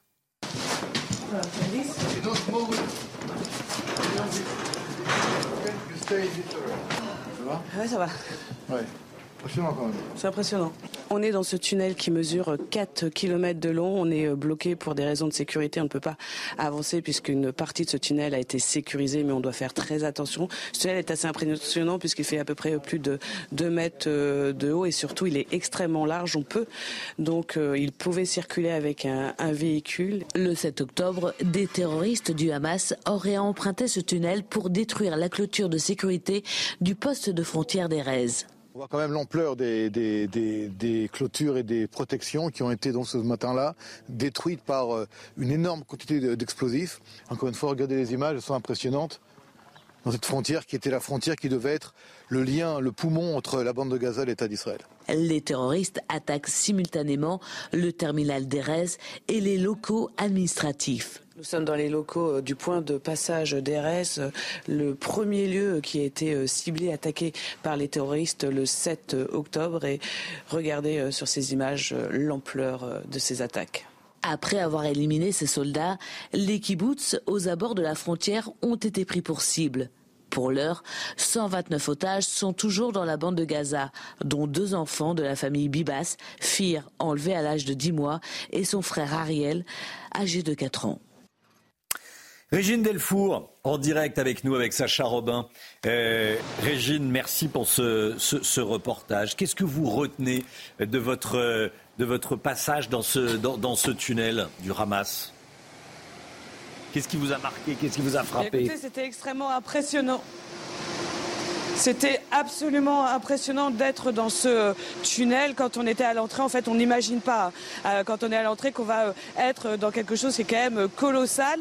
Il y avait aussi ces mesures de, ces consignes de sécurité. Donc, euh, on nous disait de faire très attention là où on marchait, surtout ne toucher à rien. Et puis, tout cette infrastructure qui était quand même extrêmement développée, puisqu'il y a des câbles électriques, ce qui signifie que l'électricité a été établie, aussi un système de ventilation et système d'évacuation euh, d'eau usée. On a pu voir cette profondeur de 50 mètres. On voit un escalier donc qui descend. C'est là où euh, donc les euh, terroristes étaient donc cachés, qui sont servis aussi en base arrière. Et puis la largeur de ce tunnel, puisqu'il y avait une grille. Et donc on sait que des véhicules pouvaient circuler, transporter des armes. On, pense, hein, pense que des otages auraient d'ailleurs été emmenés par le 7 octobre par ce tunnel.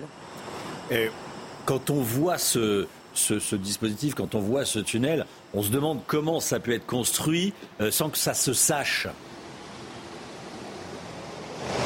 Oui, parce que ce tunnel, il a fallu des années pour le construire. Euh, affirme donc avoir trouvé un document en disant que c'est la famille de Yehé Sinoir qui euh, l'aurait financé. Yehé Sinoir, c'est donc euh, le chef du Hamas dans la bande de Gaza. Et donc, c'est des millions de dollars qui auraient été donc financés pour ce tunnel. On imagine quand même le, travail. Ce tunnel, il mesure quand même 4 km de long. Et c'est donc toute la difficulté ici en Israël pour Otsal d'arriver à trouver ces puits de tunnels, puisqu'on sait que les terroristes se déplacent euh, par ces tunnels. Le colonel Olivier euh, Rafovitch me disait hier qu'il y a parfois euh, des entrées tunnels qui sont complètement bouchées, comme à Gaza. Ils ont trouvé une voiture qui était abandonnée. Ils ne soupçonnaient pas l'entrée d'un tunnel. Merci beaucoup Régine. Régine Delfour avec Sacha Robin. Merci beaucoup à, à tous les deux.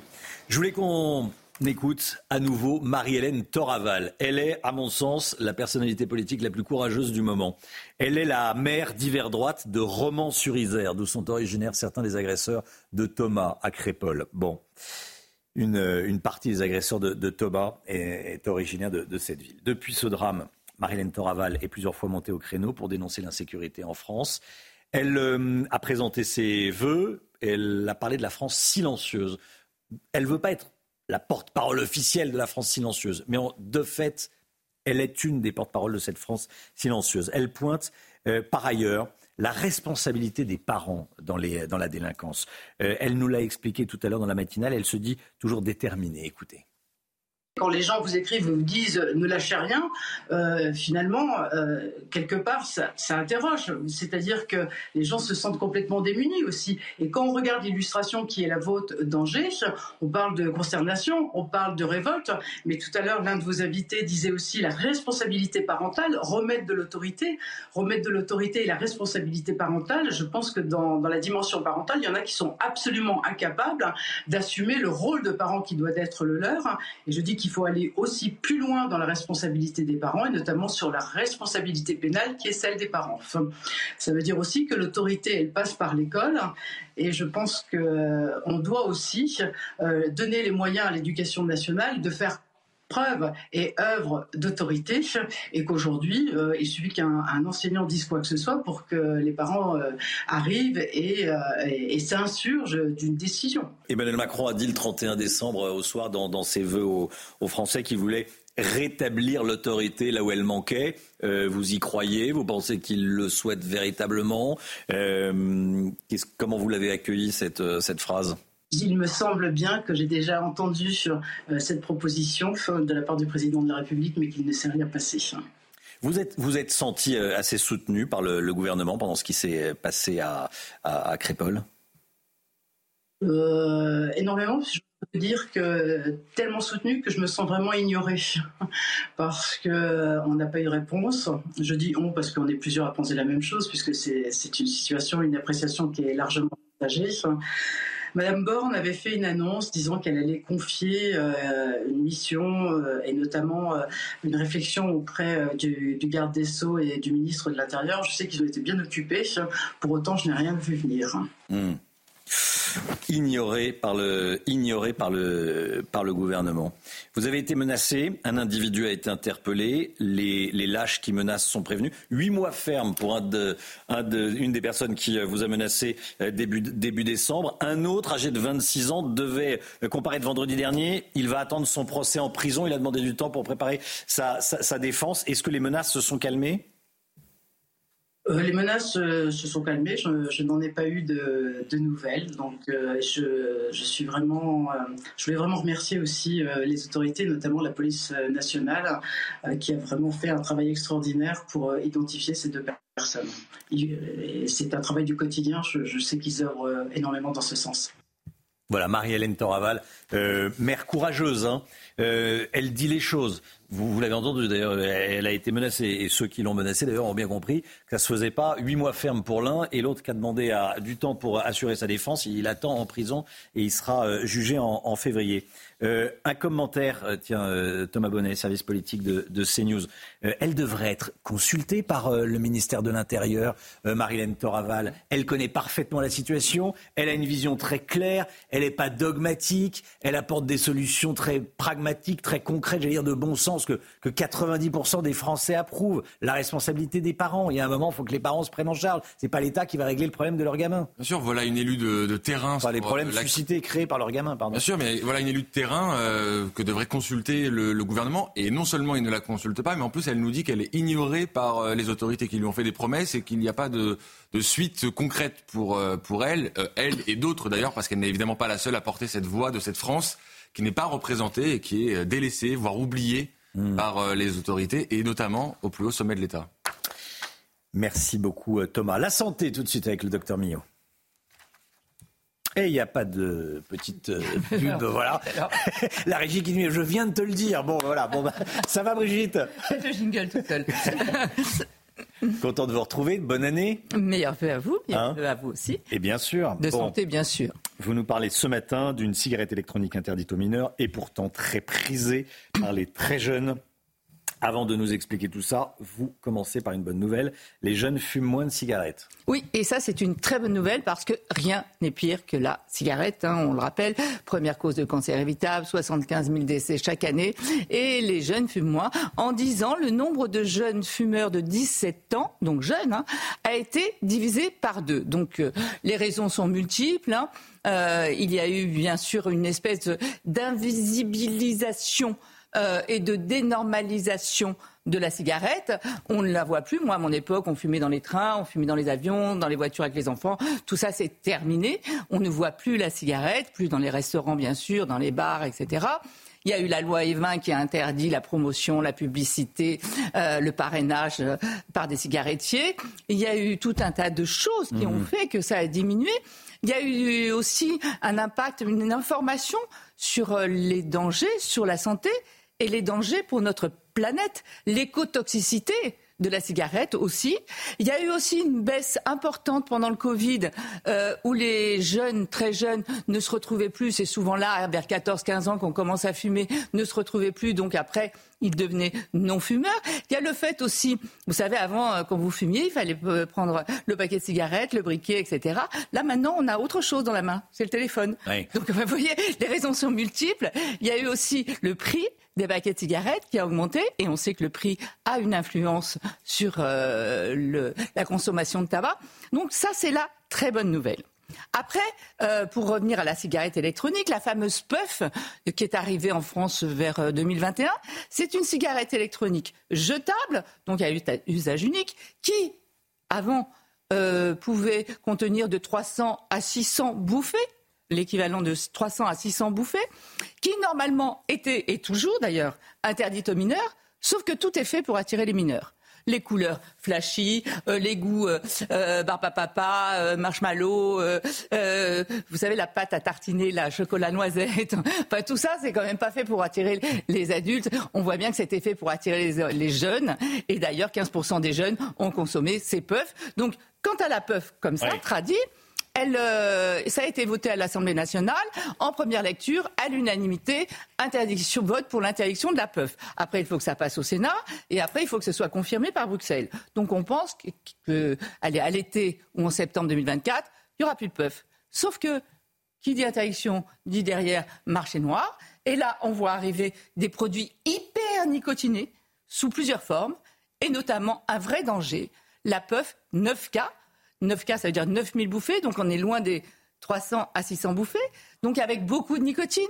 Pour vous donner une équivalence, une puff 9K, donc 9000 bouffées, c'est l'équivalent de 18 paquets de cigarettes en nicotine. Donc vous imaginez, donc ils vont être totalement accros. La nicotine, c'est la substance qui vous rend addict, qui vous rend accro.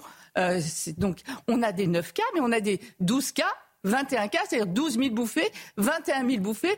Donc on le voit, tout ça, ça se vend sur vous, vous êtes informé euh, Snapchat, euh, Instagram, il y a même des dealers qui vous proposent de vous livrer euh, où vous êtes. Enfin, vous voyez, et ce marché est en train de fleurir. Donc, on va avoir des jeunes totalement accros à la nicotine. Il y a, je vous disais, énormément de produits nicotinés qui arrivent. Il y a aussi des petites billes de nicotine qui arrivent. Il y a aussi les petits sachets qu'on se met, vous savez, entre la gencive et la, et la joue, euh, qui sont aussi très nicotinés. Ils sont interdits en Europe depuis 1900, depuis 92, oui, euh, sauf en Suède où c'est culturel.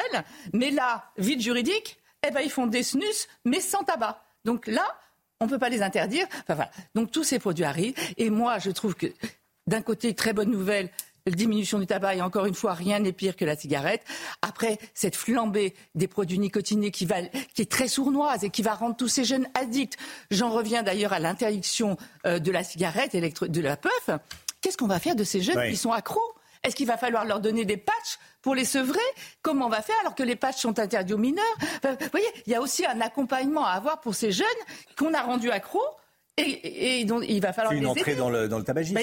Bah, la plupart rentrent dans le rond, peut-être. Enfin, j'espère que non. Mais en tout cas, il faut hmm. penser à les accompagner. C'est important. Mais ce qui est abracadabrantesque, c'est qu'on a un produit qui normalement est fait pour vous arrêter de fumer, vous aider à arrêter de fumer, la cigarette électronique. Et en fait, on s'aperçoit hmm. que la cigarette électronique, elle peut être l'entrée dans le tabagisme. Merci beaucoup, Brigitte Millot. Voilà, oui, de toute façon, c'est un, un, gadget qui vous fait rentrer dans le, dans le, dans le tabagisme. Je regardais les, les dernières informations, séisme au Japon, 48 morts, on l'apprend euh, ah. euh, à l'instant. Euh, 8h53, merci Brigitte. Voilà. Euh, les peuples, on se méfie de tout ce qu'on fume, on fume pas. Voilà, on fait. Ah, ben ça, c'est une bonne idée, tiens. Tiens, ah, c'est pas mal. le mieux, c'est que jamais commencé, Romain. Bah oui, voilà. Moi, j'ai arrêté comme ça, hein, en me disant, euh, tiens, euh, le meilleur moyen d'arrêter de, fumer, c'est d'arrêter de fumer. Et c'est pas si compliqué que ça. Je pense que les, marchands de cigarettes vous font croire que c'est extrêmement compliqué. Attention, en fait, c'est pas si c'est pas si compliqué que ça. Bon, bref, on en reparlera on un autre jour. aussi que nos poumons sont faits pour respirer de l'air. Voilà. 8h53, merci à tous. On se retrouve demain matin, 5h55. Dans un instant, c'est Pascal Pro. Le grand retour de Pascal Pro pour l'heure des pros. Euh, Pascal avec tous ses invités, bien sûr. Belle journée à vous sur CNews. À demain.